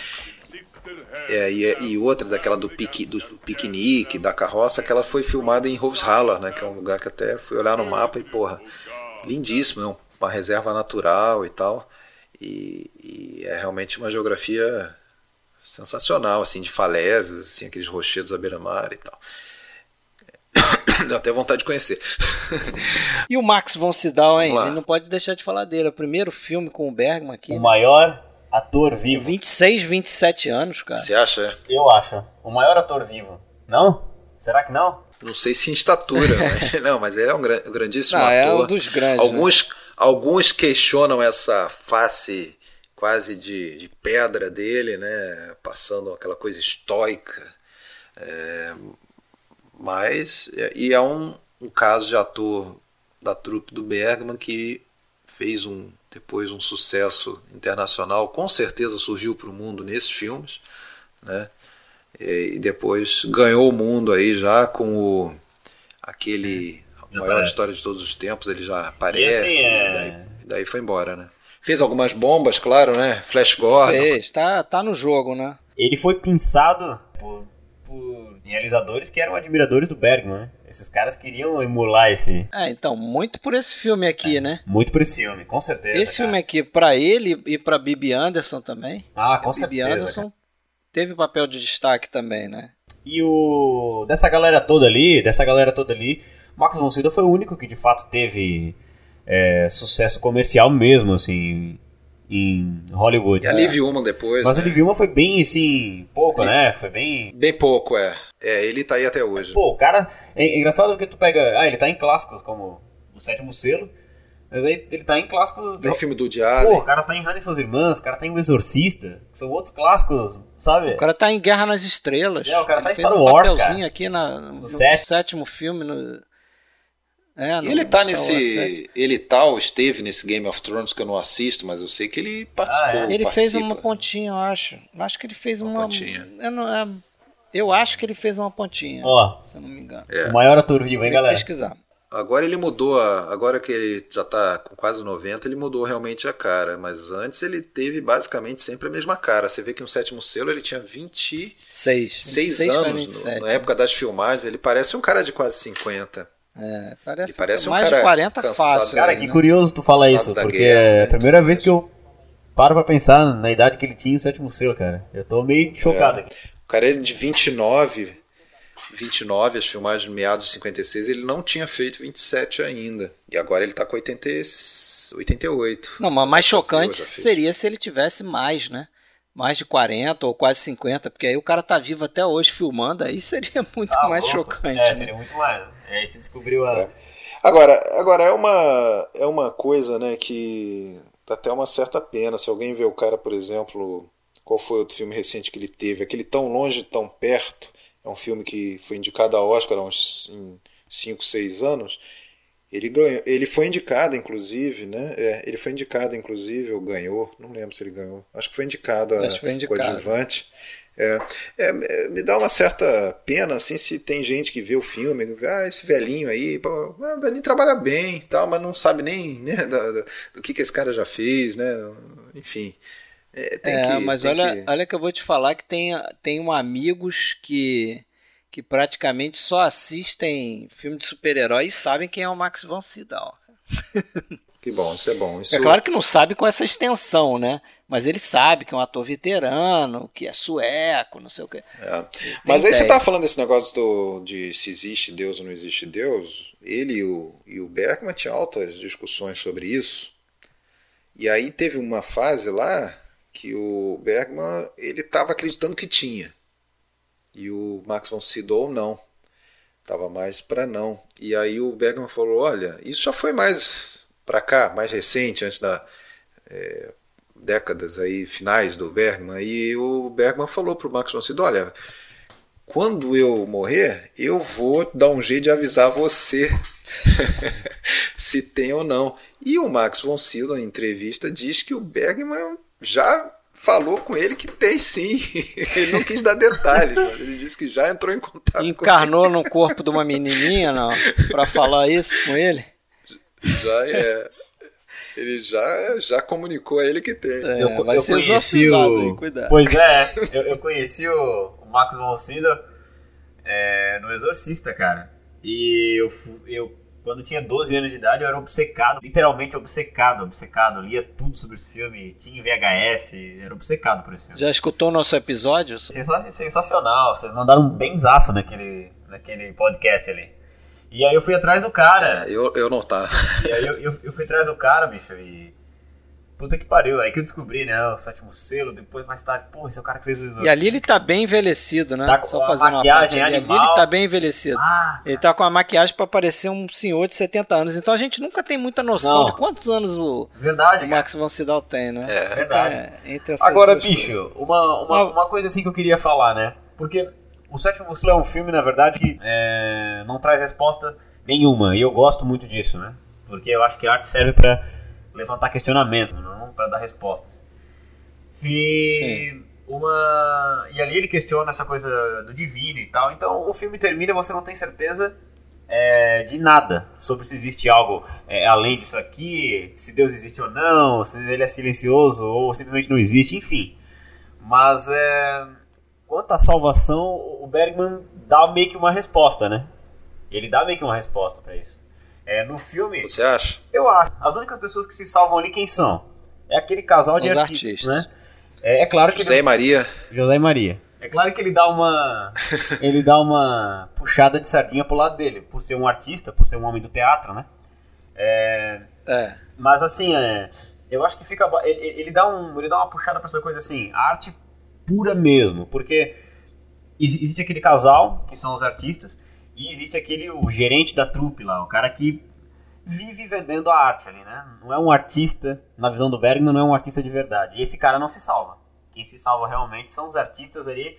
que- Tanto que eles têm, no filme, eles são retratados com uma sensibilidade um pouco maior. O filhinho deles veio à morte. Tem, Principalmente toda o Yoff, coisa, cara. né? Pois Você é. me fez fazer uma reflexão agora aqui também. Será que ele não está falando da imortalidade da, da arte também? Pode ser. Como ele como um artista, a obra-prima dele é que vai seguir imortal. Né? Ele vai morrer. A única maneira. Porque a única coisa certa é que a morte leva todo mundo.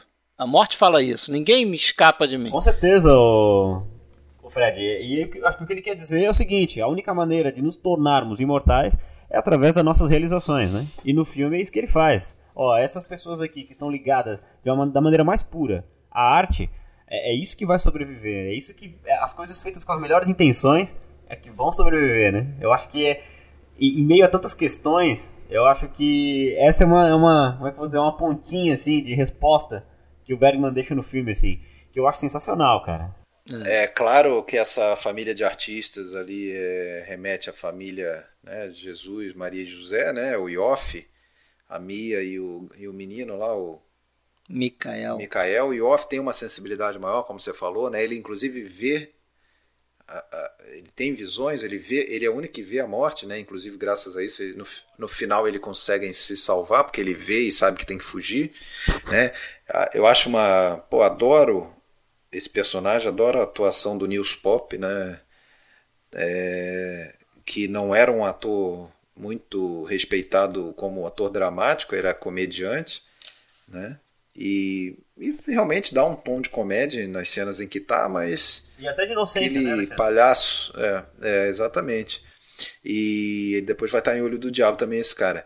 E o é, o, e aí, eu, aí vem uma coisa que o que é uma marca do Bergman, né? Aquela coisa de ser um, um bom diretor de atores. Talvez já comece bem na escolha dos atores para cada papel e tirar o melhor deles, né? Atores que talvez não tivessem chamado atenção com outros diretores em outros papéis tiveram suas melhores atuações ali com ele.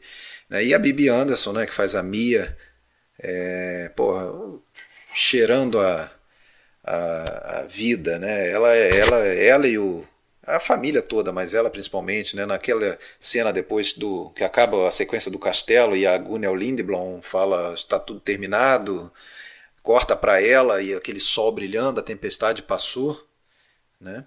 E tá maravilhosa a Bíblia nesse nesse momento agora.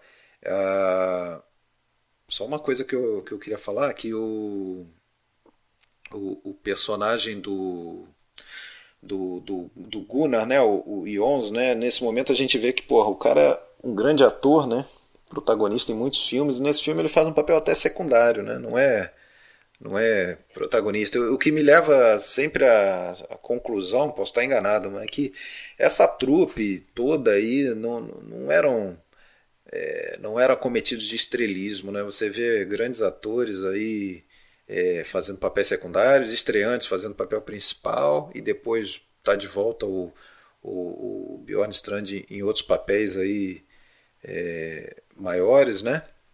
Então eu acho que isso passa uma segurança pro diretor também, né? Uma, uma, aquela coisa do ele... família Bergman.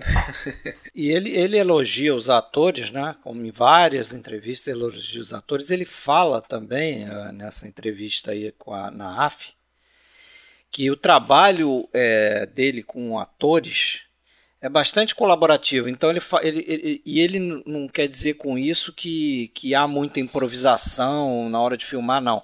Ele fala, ele acha que o ator tem que sempre participar é, é... Interpretando, né? A, a... Não, é criando o personagem. Isso, exatamente. Interpre... Junto com o roteirista, Exato. criando o personagem. E aí, quando ele, quando ele consegue fazer isso, ele chega na hora do, do set de filmagem, a coisa é natural. Né? Porque todo mundo ali já chegou numa conclusão de como é que vai tratar aquele personagem, como é que aquilo, aquilo vai seguir. E aí, por isso, acho que por isso também é que ele era bastante querido, né, pelos, pelos atores ali que voltavam a fazer filme com ele direto. Agora tem uma coisa também, né? Diz que você não, você não, não podia dizer não para ele. Se ele chegasse e te convidasse para fazer um filme, se você falasse que não dá para fazer, não sei o que, desse uma desculpa lá, você não voltava mais.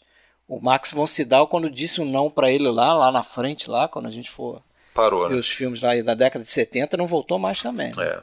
E aí tem a também tem a Gunnel, né, Lene Blanc, que é muda praticamente no filme, fala no final, né, como se fossem as palavras de Jesus Cristo na cruz, né, tá tudo terminado e é a única hora que ela fala no filme, né. É uma atriz também que vai estar tá uma recorrente aí, né, em filmes Luz de Inverno, O Silêncio, né, não, aliás, o Através de um Espelho, né, se não me engano, é uma figurinha carimbada, é.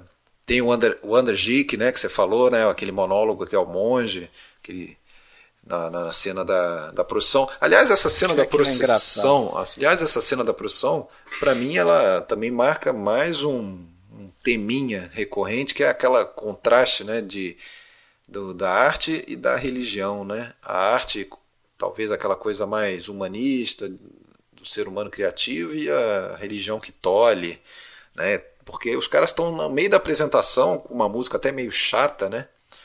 E só o casal, né? Porque o Jonas já saiu e tá lá com a, com a mulher do ferreiro lá atrás, tá o casal cantando uma música chata lá, imitando galinha, não sei o que, e daí a pouco vem aquele som da procissão e eles, e eles param de cantar na mesma hora e ficam assustados com a procissão que está vindo. Então é realmente tem um embate das duas coisas ali na marra, né?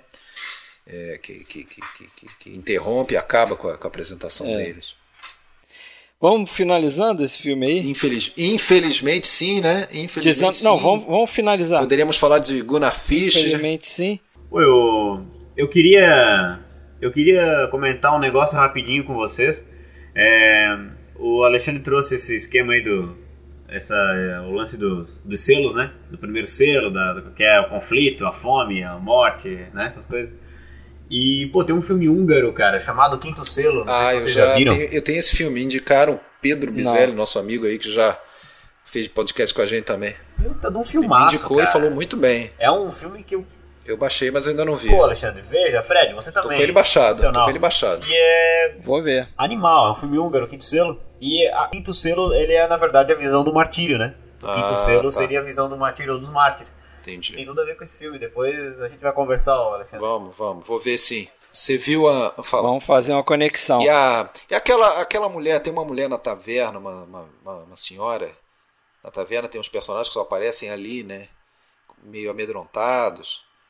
Tem uma mulher ali. Aquela ali é a alma, né? Do, do, do, do palhaço do, do Noite de Circo, né? Ah, sim, sim. É, ela tá Sim, em vários sim. filmes, né? É, mas é como eu falo, ela tem, né, ela cara? Tem, ela tem um rosto bastante marcante. faz né? papéis pequenos e tudo, né? Então, é... mas é isso. É isso. Vamos só falar que ganhou um prêmio especial do júri, né? Cane? E, é, de Cannes, isso, que ele dividiu com o canal do Andrei Wajda. Perdeu a palma de ouro para um filme do William Wyler, que hoje ninguém se lembra, que é o Sublime Tentação. Pô, e a Dança da Morte? A gente não vai falar da Dança da Morte? E a Dança da Morte, vamos lá. Porra, cara, a Dança da Morte eu tenho uma dúvida, cara. Que eu tenho uma dúvida. dúvida. Porque a Dança da Morte tem sete figuras andando lá na colina. Tem a Morte com a foice, liderando, né? Levando a galera Ah, tem mão. gente que não, não foi para ali. É, e tem seis personagens. E esses seis personagens são citados expressamente que são, claro, Block e Ons, né, o cavaleiro e seu escudeiro, o ferreiro e sua mulher, não há dúvida, e o ladrão Raval, que já tinha morrido antes, e o Jonas Scott, o ator que já tinha morrido antes quando a morte corta a árvore dele. Inclusive, porra, para mim é o diálogo mais cômico do filme, quando ele fala, ele pergunta assim: "Não tem exceção para ator?" Enfim, e a, e a morte corta a árvore e ele morre. Então, esses dois que tinham morrido antes não estão ali. Não são os seis que estavam no castelo na cena final, porque naquele momento não estão sendo conduzidos pela morte. A, a- a moça que não tem nome, que é a Gunnel Lindblom, e a Karen, esposa que é a Inga Landgren, aquela do Chris, lá, lembra dela? Que ela tá no. que ela é a Karen Borg, é, Blo- Block. Né? Então, então eu quero saber onde é que estão essas duas figuras. Elas não morreram? Foram poupadas pela peste? Ah, Pode não, ser. elas estão no purgatório, sei lá. ou tá decidindo se vão pro inferno, se vão pro céu. Estavam acabando a maquiagem. É, se elas estão no purgatório, demora um pouquinho, né? Afinal de contas, ali são sete níveis, né, cara? É. Porra, então. Sete níveis. Uma coisa é certa, né? Ninguém tá ali, na verdade. Porque É, ninguém eles tá fizeram com É. técnicos e acho que até gente que estava assistindo filmagem, eles chamaram para participar lá porque tinham dispensado os atores para fazer. E aí, e aí o, o Gunnar Fischer viu uma nuvem que era ideal, né? E tinha que aproveitar aquela nuvem. Os atores já tinham ido para casa, chamou a galera lá. É... Não, aliás, nem sei se era o Gunnar Fischer. Eu acho que o Gunnar Fischer também já não estava. Eu acho que, sei lá, eu não lembro mais da história, só sei que foi improvisada. É, e funcionou e deu o toque final aí, uma das imagens emblemáticas do filme. É, funcionou. Inspirou até a álbum do Iron Maiden, rapaz. Dance of Death. É. É inspirado nessa imagem aí. Aí o filme estreou início de 57, né? Estreou início de 57, ficou com uma moral lá em cima o Bergman. Em seguida, o sétimo selo, né? Que, estre... que ele filmou no verão de 57, estreou em dezembro. Né? E a gente já tratou dele episódio 25, e então vamos pular, né? Vamos falar do Morango Silvestre, né? Que a gente vai pular. é, o Morango Silvestre. Agora vamos pro. Você falou sétimo selo. Ah, desculpa, vamos falar do no seguinte, né? De 58, estreou é, No Limiar da Vida, né? O Nara Livet. Um filme menor também. Eu acho que o próprio Bergman não gostava muito dele. é, dizia que nunca tinha visto esse filme depois de, de- de tê-lo feito e tal. Dizia que era um filme muito envelhecido. Pois é, mas o filme que deu prêmio, né? prêmio. As atrizes, pelo menos em Cannes, as quatro ganharam Isso. prêmio de melhor atriz. O Bergman ganhou de diretor também. É um filme que parece, né? Se você não chega ali desavisado, parece até um filme de TV, né? É, é sim, isso. Negócio curioso, é um filme pequeno, ele Confinado. é só praticamente, é Na confinado dentro daquele hospital, daquela ala da maternidade, né? Não é nem no hospital inteiro, é na ala da maternidade. Mas eu acho que é um show de atuação aquele filme ali, cara, da, É. da Bibi Anderson. É um filme interessante, é um filme interessante. Bibi Anderson, Eva Dalbeck e a Ingrid Tulin meio que estreando, né? Eu acho, acho que tá estreando com ele nesse filme, né? Acho que sim, esse é o primeiro dela. Não, não, teve no Morango Ah, Silvestre. Silvestre. Ah, desculpa, É. claro, é que a gente pulou É que é- hoje, né? a gente É, Que a gente Pulou mas ela Isso, estreia no claro. Morango Morango Silvestre. Silvestre, sem dúvida. E, a- E aqui é engraçado, porque ela faz um papel importante, mas ela não tem tanto tempo de tela assim, Não, né? mas, o, mas o, que é- o tempinho que ela fica, ela, cara, ela dá um show, assim. atuando, né, cara? Da... É, esse filme não foi do, do, do, do estúdio, foi de foi do Cinemas Populares da Suécia que encomendou, né? E, e como ele e como ele estava inseguro. Nem o roteiro é dele. É, né? ele escreveu o roteiro junto. Ele, ele se baseou numa num, duas novelas escritas por uma tal de Ulla Isaacson, né? E, e ele não gostou. Ele não gostou de, de, de, escrever esse roteiro com essa mulher. Ele não gostou da, muito de fazer o filme. Mas o filme até que ganhou prêmios, né? E ele reconhece que os, as atrizes é, carregaram ele nas costas nesse filme. Tipo, ele, é, perceberam que ele não estava bem fazendo o filme, não estava curtindo, mas elas carregaram nas costas. Você falou de quatro atrizes, né? As três, né? E mais aquela que faz a enfermeira principal, a Bárbara Ornas, uma coisa assim. Isso, é a quarta, né? Agora, essa, essa moça, Ula Isaacson, que é uma escritora, né? Ela vai voltar a fazer o roteiro, ela faz Fonte o roteiro da da Donzela, da isso Donzela. mesmo. Donzela, aham. Que aliás, o Bergman também fala mal, né? Desse, desse roteiro, dessa parceria aí. Ele também não gosta muito, não. É, reclama um pouco, né? Aí tem papéis ali também, vamos cabe citar, né? Papéis de uma cena pequeníssimos do Erland, né? Josephson. Ah, é, o verdade. Max von Sydow também, né? Max von Sydow e da Inga Landgren. Agora, o Erland ele já estava ciscando como papéis pequenos, ele ainda não tinha né, entrado de cabeça aí como protagonista do Bergman. Só no próximo. Cabelo É, baixinho, no cara rosto. quase reconhecível. É, no, no rosto ele vai aparecer mais, mas ainda Vai. não como... E aqui, esse filme é um dos poucos que você não tem a figura de um artista né, como personagem dele. É um filme até um pouco diferente por causa disso É, também, um filme né? atípico, atípico, fora do padrão Bergman. Fora do padrão. Mas é um filme que deu uns prêmios pra ele lá fora, né? Sim, sim. É um filme que explora essa coisa do universo feminino, né? Do, do, do berço, dessa coisa É. do âmago feminino. Que, né, Pô, que, não, total, que, né? não, que não era uma coisa tão fora do padrão do Bergman, assim, que era uma coisa que ele, ele iria voltar muitas vezes, ou Não. pelo menos fazer alusão a isso. Com certeza, né? E um, um tema tão feminino quanto a maternidade, pô. Né? Esse filme foi esse filme foi altamente censurado na Itália, sabia? Por causa da, daquela cena em que a Eva Dalberg vai dar à luz. E realmente aquela cena ah, dá uma mexida no estômago, né? Porque ela sofre muito, ali. né? Ela, ela passa um sofrimento e acaba né? É. Então, esse filme foi censurado por causa. ah, censurado que aumentaram a classificação, né? Falaram que É. a- tinha que ser no mínimo 16 anos, porque. Aliás, eu acho que não, queriam não fosse 16 anos, porque adolescentes não estavam preparadas para ver aquilo ali. Enfim. Pesado. Mas é isso. Vamos pro Vamos pro próximo. próximo. Então, o rosto. Unsicked. Unsicked. Literalmente o rosto, né? Filme dos Estados Unidos traduziram para The Magician, né? Aliás, né? Bergman é. A gente fala de Bergman, fala de close no rosto de atores. Não é à toa que tem vários filmes dele que tem rosto no nome, face, face a face, ah, o rosto e outros. Karen's né? Face, né? O documentário que ele faz sobre a mãe e tal. Rosto de Karen. Porra, eu acho um filme bem bacana, cara. Eu também, Bem cara, um bacana. filme esquisito. Eu acho É um, um filme filme, esquisito. estranho, né? Um filme estranho, mas é muito interessante. Eu gosto Eu desse também filme. curto, curto bastante. É, é uma atmosfera estranha. Eu acho que esse filme ele surge um pouco daquela coisa do mais uma vez do embate entre gente de teatro, né? A gente de teatro entre aspas, em que ele se colocava e se sentia sempre é, menor, só se sentia 100% gente quando estava no palco ou encenando uma peça.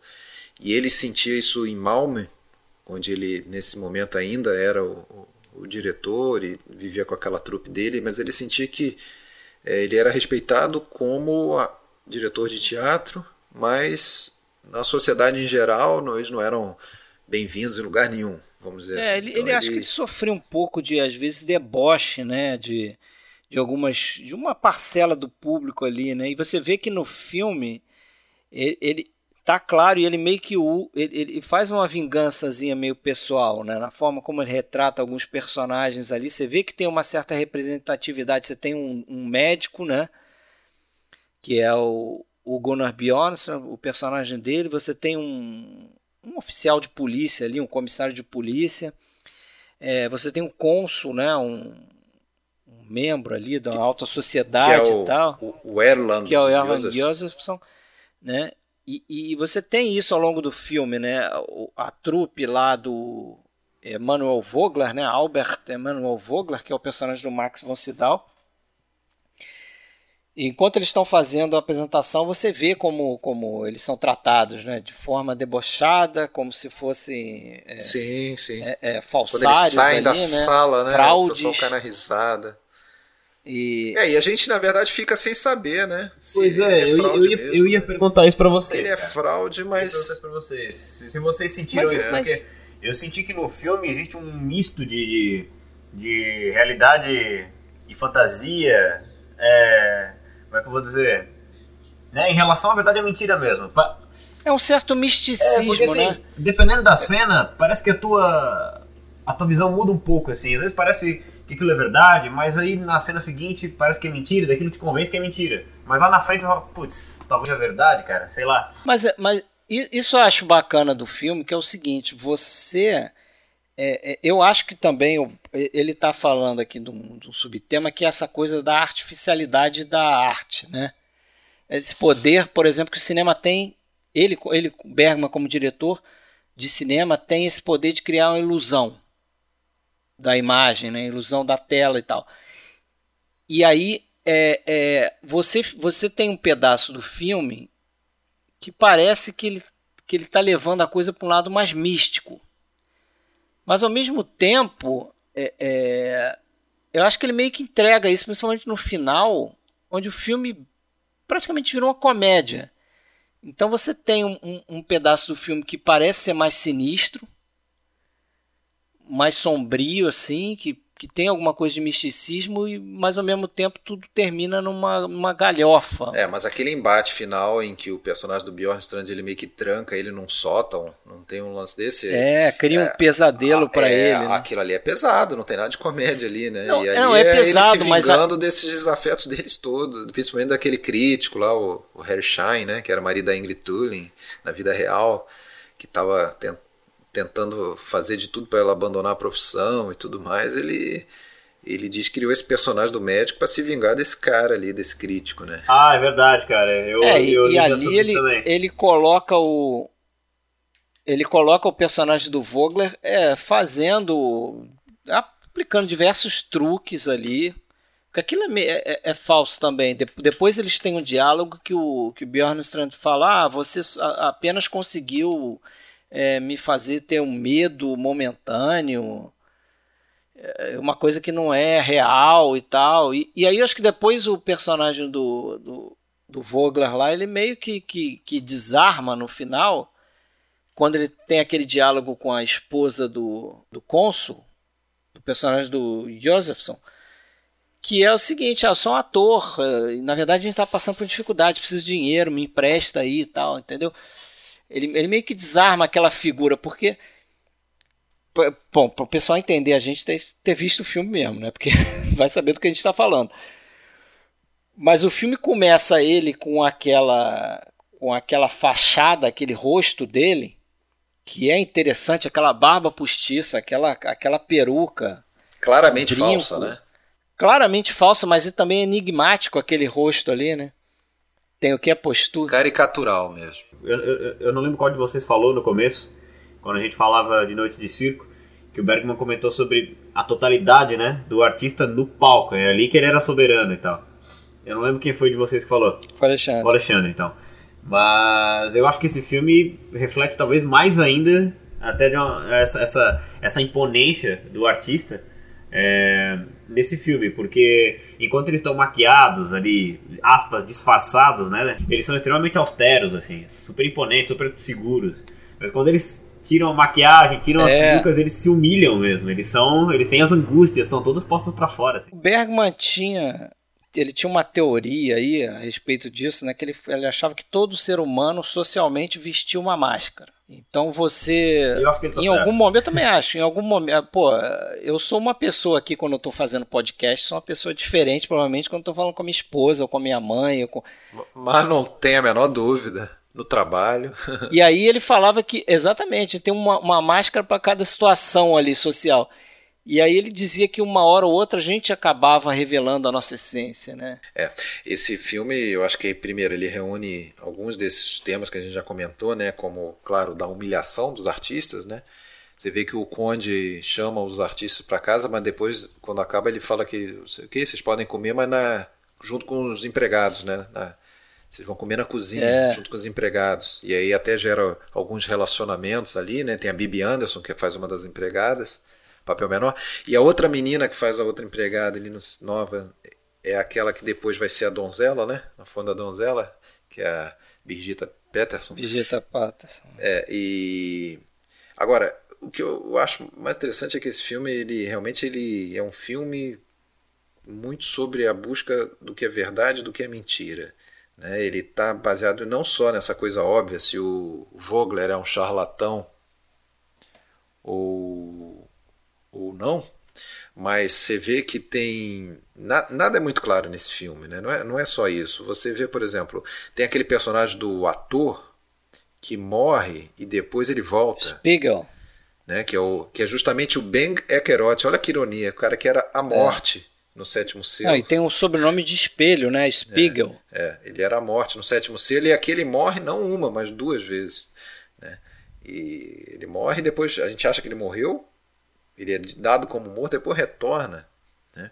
E depois acaba sofrendo autópsia no lugar do Vogler, né? É como se fosse o Vogler que tivesse morrido.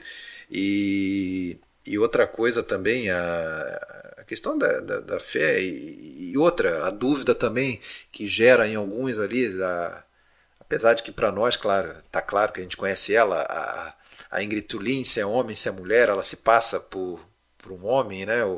Um ser meio andrógeno, né? Um ser andrógeno e tudo. Então é aquela coisa de, da enganação presente, tudo, né? Acho, acho, acho legal nesse filme também. A gente tem o. Vocês reconheceram, claro, né? O Lars Ekborg, o Harry Sim. da Mônica tá lá, é o. Ele é o cocheiro lá, né? Cocheiro, é, tá lá, é, faz parte da trupe também.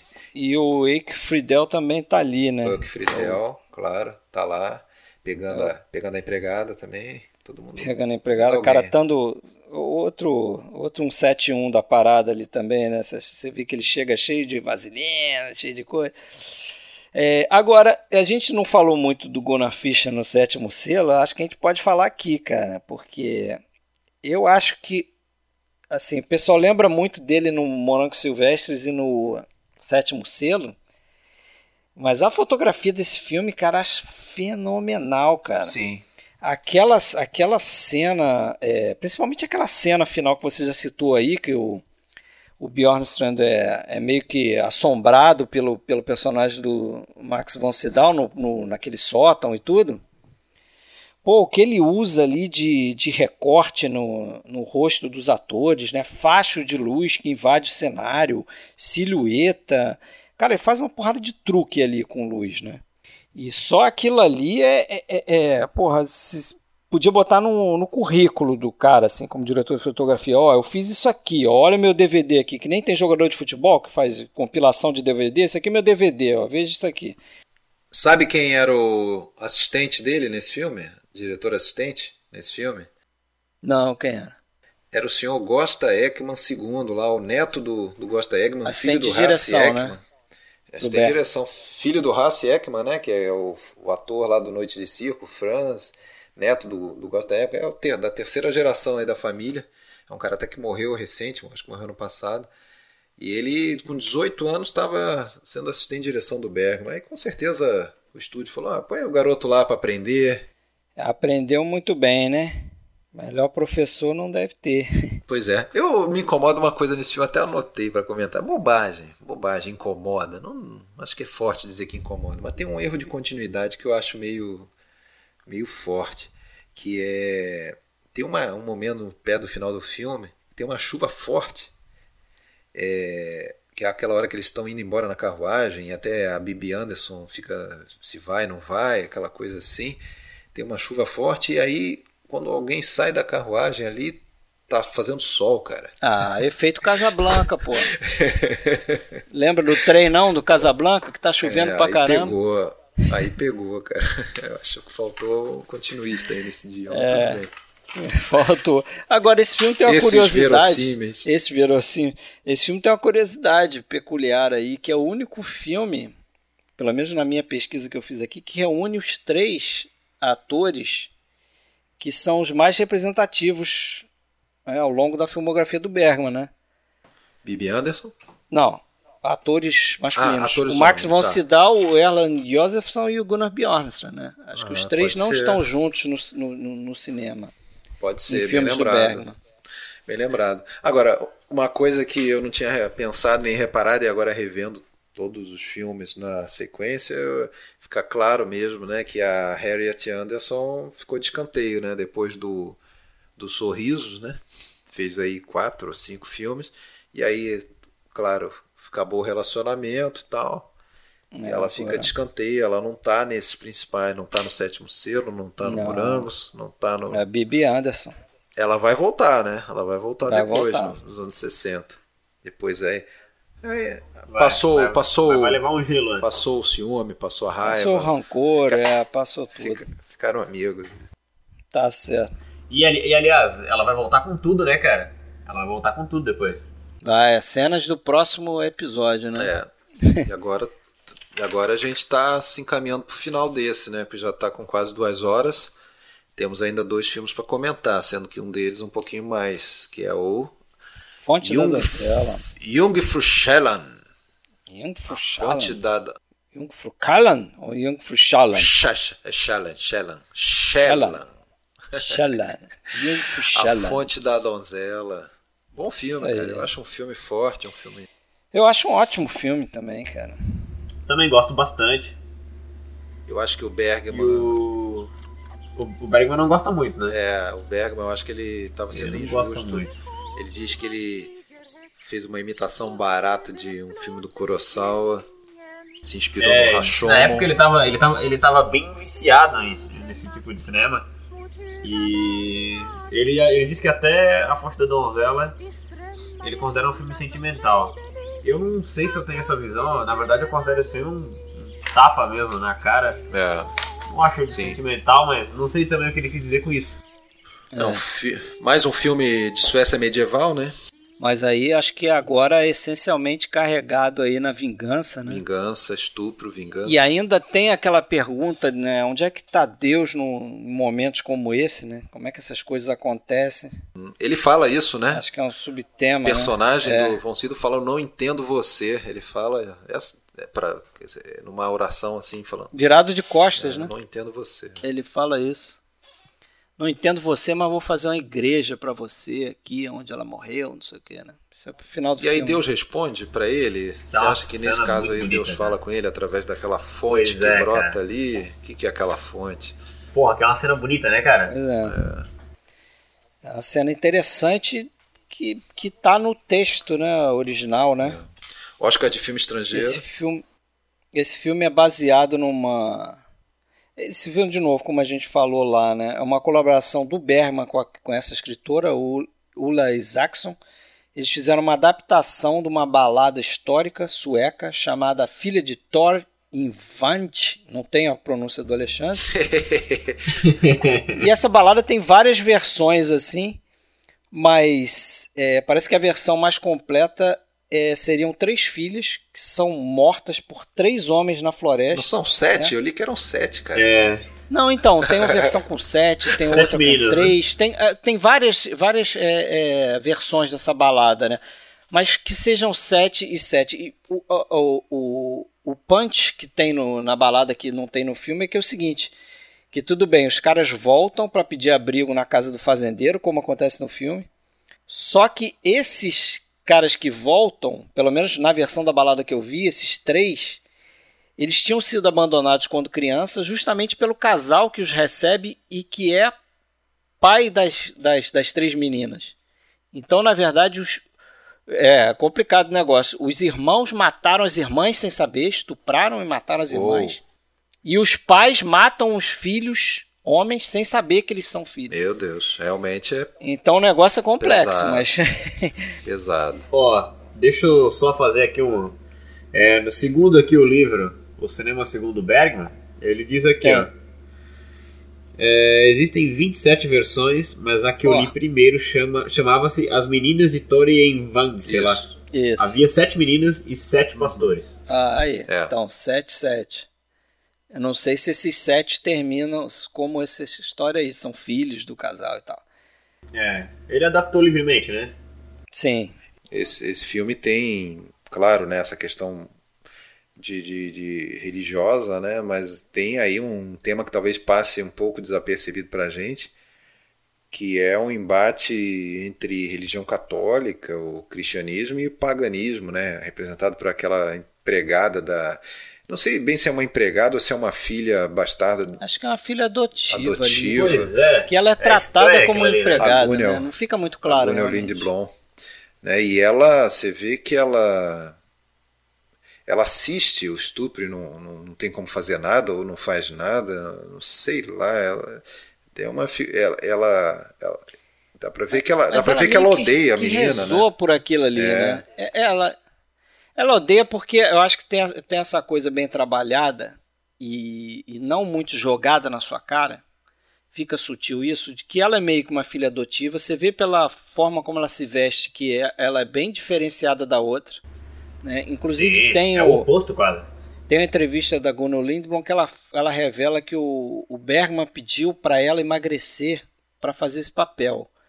Ela chegou bem magra, perdeu 8 quilos, e aí o Bergman veio com aquela barriga postiça, porque ela tá grávida também no filme, né? Ah, tá. Aí deu uma- botou ela com a barriga postiça e tal. Ela falou, pô, eu precisava emagrecer para vestir isso, porque e tal. Aí depois ela viu, porque ele queria fazer um contraste entre a, a, a Birgitta Patterson, né, que faz a Karen, Bem alimentada. de novo, né? De novo, o Bergman usando o nome da mãe para uma personagem, né? Karen, Karen. era o nome da mãe dele. E aí, e ela é mais rechonchudinha, ela é mais é, saudável, assim. A outra tá mais com aquela cara mais fina, né? E você vê que ela se veste feito uma empregada e tal. E a outra se veste, né, com um vestido lá costurado por 15 donzelas, não sei o que, tem toda aquela coisa. Ela é inocente, né? A Karen. Ela é inocente. Mas ela também não é tão gente- inocente quanto o pai acha, né? Você repara que ela não. Não, é, ela manipula um pouco é, os pais. Ela não é né? tão inocente Ela assim. manipula os dois. Ela é mimadinha, né? Mas você vê que desde o início esse lance do, do paganismo e do cristianismo, a gente vê a personagem da Gunnar Lindblom rezando pro, pro deus Odin, né? É, Que era o deus pagão. certo. E ela pede, e depois a gente vai entender o que, que ela pede, né? Que é. Ela, ela confessa depois, né? Que ela, que ela tinha pedido para acontecer alguma coisa com a menina, para ela né, se ferrar de alguma forma, não fica claro. E aqueles três ali, né? Os dois caras e mais o irmão é, novo, né? uma criança praticamente. Uma criança, né? É, aquela cena depois lá, de, né? Vamos dizer, da vingança propriamente é, é pesada, né? A violência brutal, assim. Ou seja, Horrível a cena, na, Na verdade. frente cara. da criança Meu também, né, é. cara? é, Criança vendo tudo aquilo ali realmente é, pois é. é meio chocante a parada. E, e isso chocou a- a- o público em geral, né? O pessoal reclamou muito da violência desse filme, da, da- da- Pois é, mas ganhou o filme estrangeiro, da né? sexualidade, né? É, mas ganhou filme estrangeiro, né? Vai entender. Eu acho que o fato dele. Eu acho que o fato dele construir a personagem principal com essa, como essa figura é, Virginal. imaculada, né? Doce, ingênua, é, torna a violência é, muito mais visual, muito mais incomoda demais. É. E ele usa esse artifício, de novo ele tá lá. É claro que a ideia não é tematizar a era medieval. Pelo contrário, né? É fazer re- refletir refletir sobre um ponto. E é bem essa coisa, esse pessoal que é, é extremamente religioso, se orgulha disso, na verdade, né? E enche a boca para falar dos dogmas religiosos, né? Do perdão, da compaixão, por exemplo, que são alguns deles. E ele, ele cria uma situação que é uma sinuca de bico, né, cara? Ah, beleza, esses pais vivem falando disso, de- do perdão, da compaixão e tudo mais, mas agora, como é que vocês lidam com o perdão e com a compaixão religiosa agora? sabe? É, É agora, bom. botar em prática é diferente, É, né? cara, Deus, É um me, tapa Deus, na Deus cara, me cara. livre de ser colocado nessa decisão aí, mas eu, eu acho que eu ia seguir o Tory. Ah, certeza. se né, um maluco Eu não toca sou na pai, um mas- maluco toca numa Mas dá minha. entender. Pois é, dá uma torada no cara. É. E a cena, a cena brutal da, da morte da menina, mas também a morte do menino é outro tapa, né, cara? Porque por mais que o menino esteja envolvido ali, o menino também é inocente, né? Ele tem os irmãos que tem ali terríveis. Ele morre né? de uma maneira assim, né? Ele pega o menino e joga na parede, assim, né? Joga na parede, o garoto bate lá e cai, e depois ele, né, o personagem do Max von Sydow, o Thor, ele, ele meio que sente que foi um pouquinho além, né? E, e tenta ali eh, pegar o menino no colo e tal. Mas já é tarde, né? Cara, esse é um filme que. Eu assisti esse filme, eu tinha. Eu acho que eu tinha recém feito uns 20 anos. Por aí, acho. 20, e pou- 20 e pouquinhos, talvez. E uma coisa que ficou na cabeça assim é. Acho que eu, eu nunca tinha visto um filme. Talvez, ta- talvez esse seja o primeiro filme que tenha me feito parar pra refletir na, na diferença entre a violência que é psicológica, né? E na violência que é visual, puramente visual. E eu fiquei incomodado com aquilo, porque aquela cena do estupro é horrível. Eu assistindo aquele negócio, eu, eu me contorcia, bicho. E é gráfico também, né, cara? Sim, s- sim. E é. A primeira coisa que passou pela minha cabeça, eu falei, meu, por que diabos alguém filma isso assim? Foi um filme que me incomodou muito, mas me incomodou porque me trouxe reflexão, né, cara? Isso é Mas eu válido. acho que demais. incomoda até hoje, cara, porque Acho é mais sim, cara. explícito do que parece. É, Principalmente É um isso filme mesmo. dessa época, É né? verdade. 59, hein? Não, é 60 esse já. né? É, 60, lançado em né? 60. Isso. Pô, mas. É isso. Mas é um filme desses que não tem nenhuma, nenhum refresco de humor. Você vê que até o sétimo selo tem, tem vários toques de humor, né? Vários alívios, né? Como você lembra, você lembra daquela hora que o Eck Friedel tá sóbrio e quer fazer as pazes com o, o ator, vai abraçar ele, o cara fica todo ressabiado, né? É. Mas o. Ô Alexandre, acho que um filme que tem é, como, como tema central o estupro. É, não tem como moça, fazer graça. Ele não né? tem como, né? Eu. Né, só um adendo, assim, eu revi esses tempos. Eu só tinha assistido na época do lançamento, em VHS ainda, o Sobre Meninos Lobos do Clint Eastwood. E eu revi agora, esses meses atrás.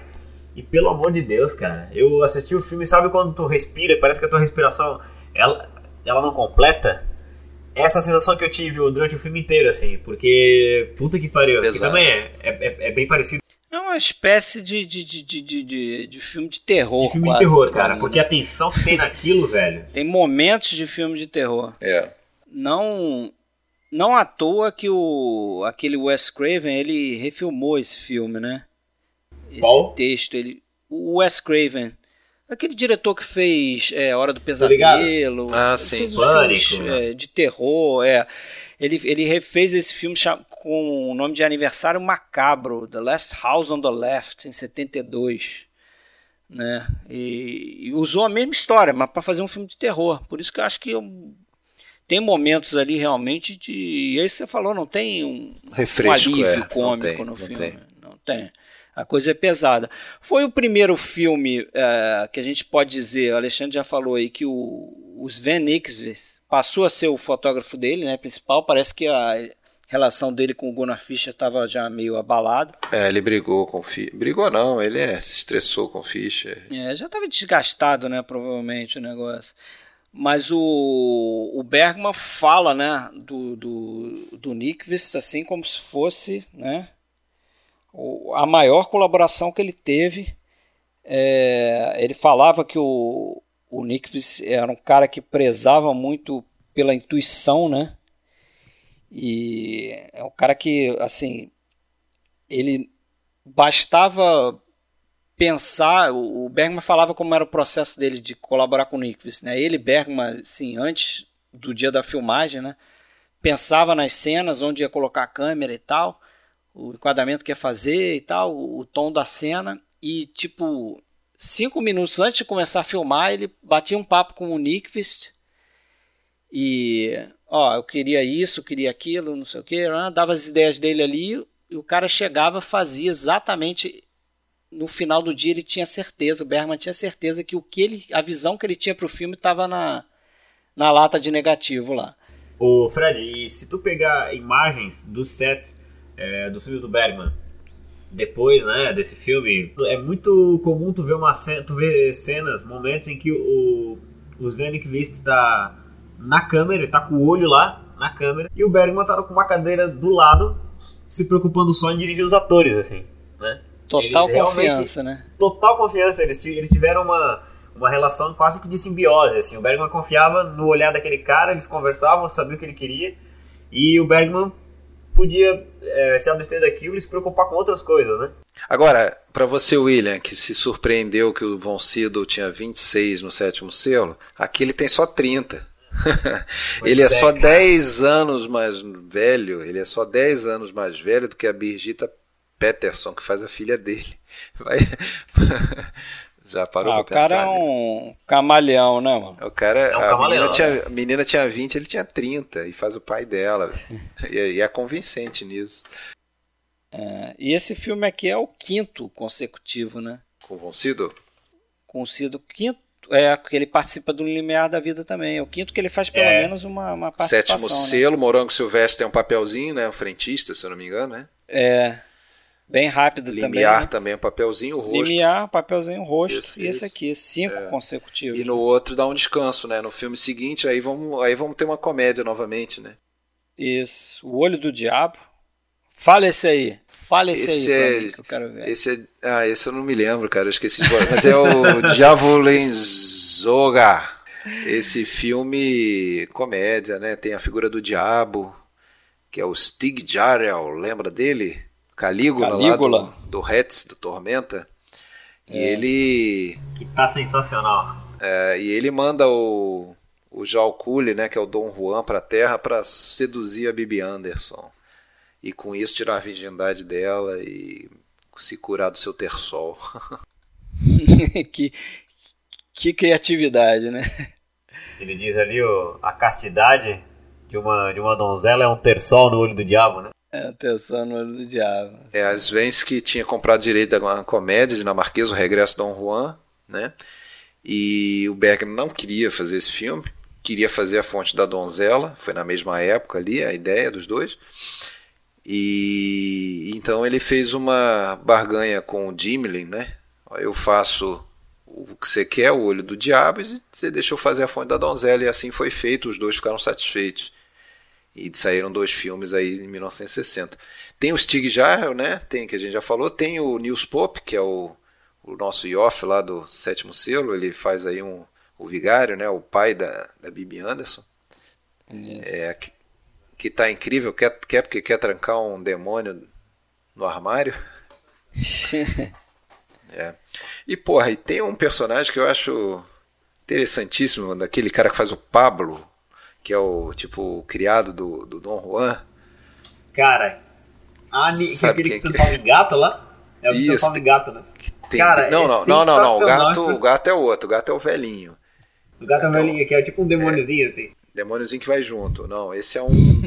esse é um é um cara que usa brinco, parece um. um ah, verdade, um verdade. Peão. Seduz a. É um fiel escudeiro dele que ali. aí né? seduz a esposa do, do. A esposa do pastor, é do pastor Gertrude Fried, né? também é outra que está aí é, já há tempos com Bergman, né? essa Gertrude Fried é a, é a mocinha do filme Um Barco para a Índia, ela está aí como a mulher do pastor. É, e ela é a mulher do Josephson no rosto também, não é ela? Isso, exato. exato. É ela. Exatamente. É a esposa da coisa. E aqui é o último filme do Gunnar Fischer, né? A gente falou do Nyqvist, agora o Fischer volta pela última vez. Ah, é? Trabalhou nesse? E termina, é, trabalhou nesse aqui. Termina aí a colaboração entre os dois e termina também nosso podcast. Vocês querem falar mais alguma coisa? Não, acho que. Tá bem fechado Nove aí, né? filmes, uma época nove muito filmes. boa, né? Ótimo, nove ótimos filmes. Não vamos muito nem brincar, não, não quero nem não quero nem brincar de escolher o preferido, porque eu acho que é difícil, né, cara? Não dá, mas naturalmente é as comédias iam ficar no segundo plano e íamos ficar entre Sétimo Selo e Morango Silvestre. Morango Silvestre. Enfim. Mas os outros três são muito bons também, eu acho, não dá para negar, né? Noites de Circo, Fonte da Donzela. O e rosto. O, e o rosto, é, né? Com certeza. É isso aí. Próximo episódio, o último do ano. Vamos fechar com os Irmãos Marx. Filmes dos Irmãos Marx. Dá uma É. aliviada na, Dá uma aliviada no ano. pô, no existencialismo do Bergman.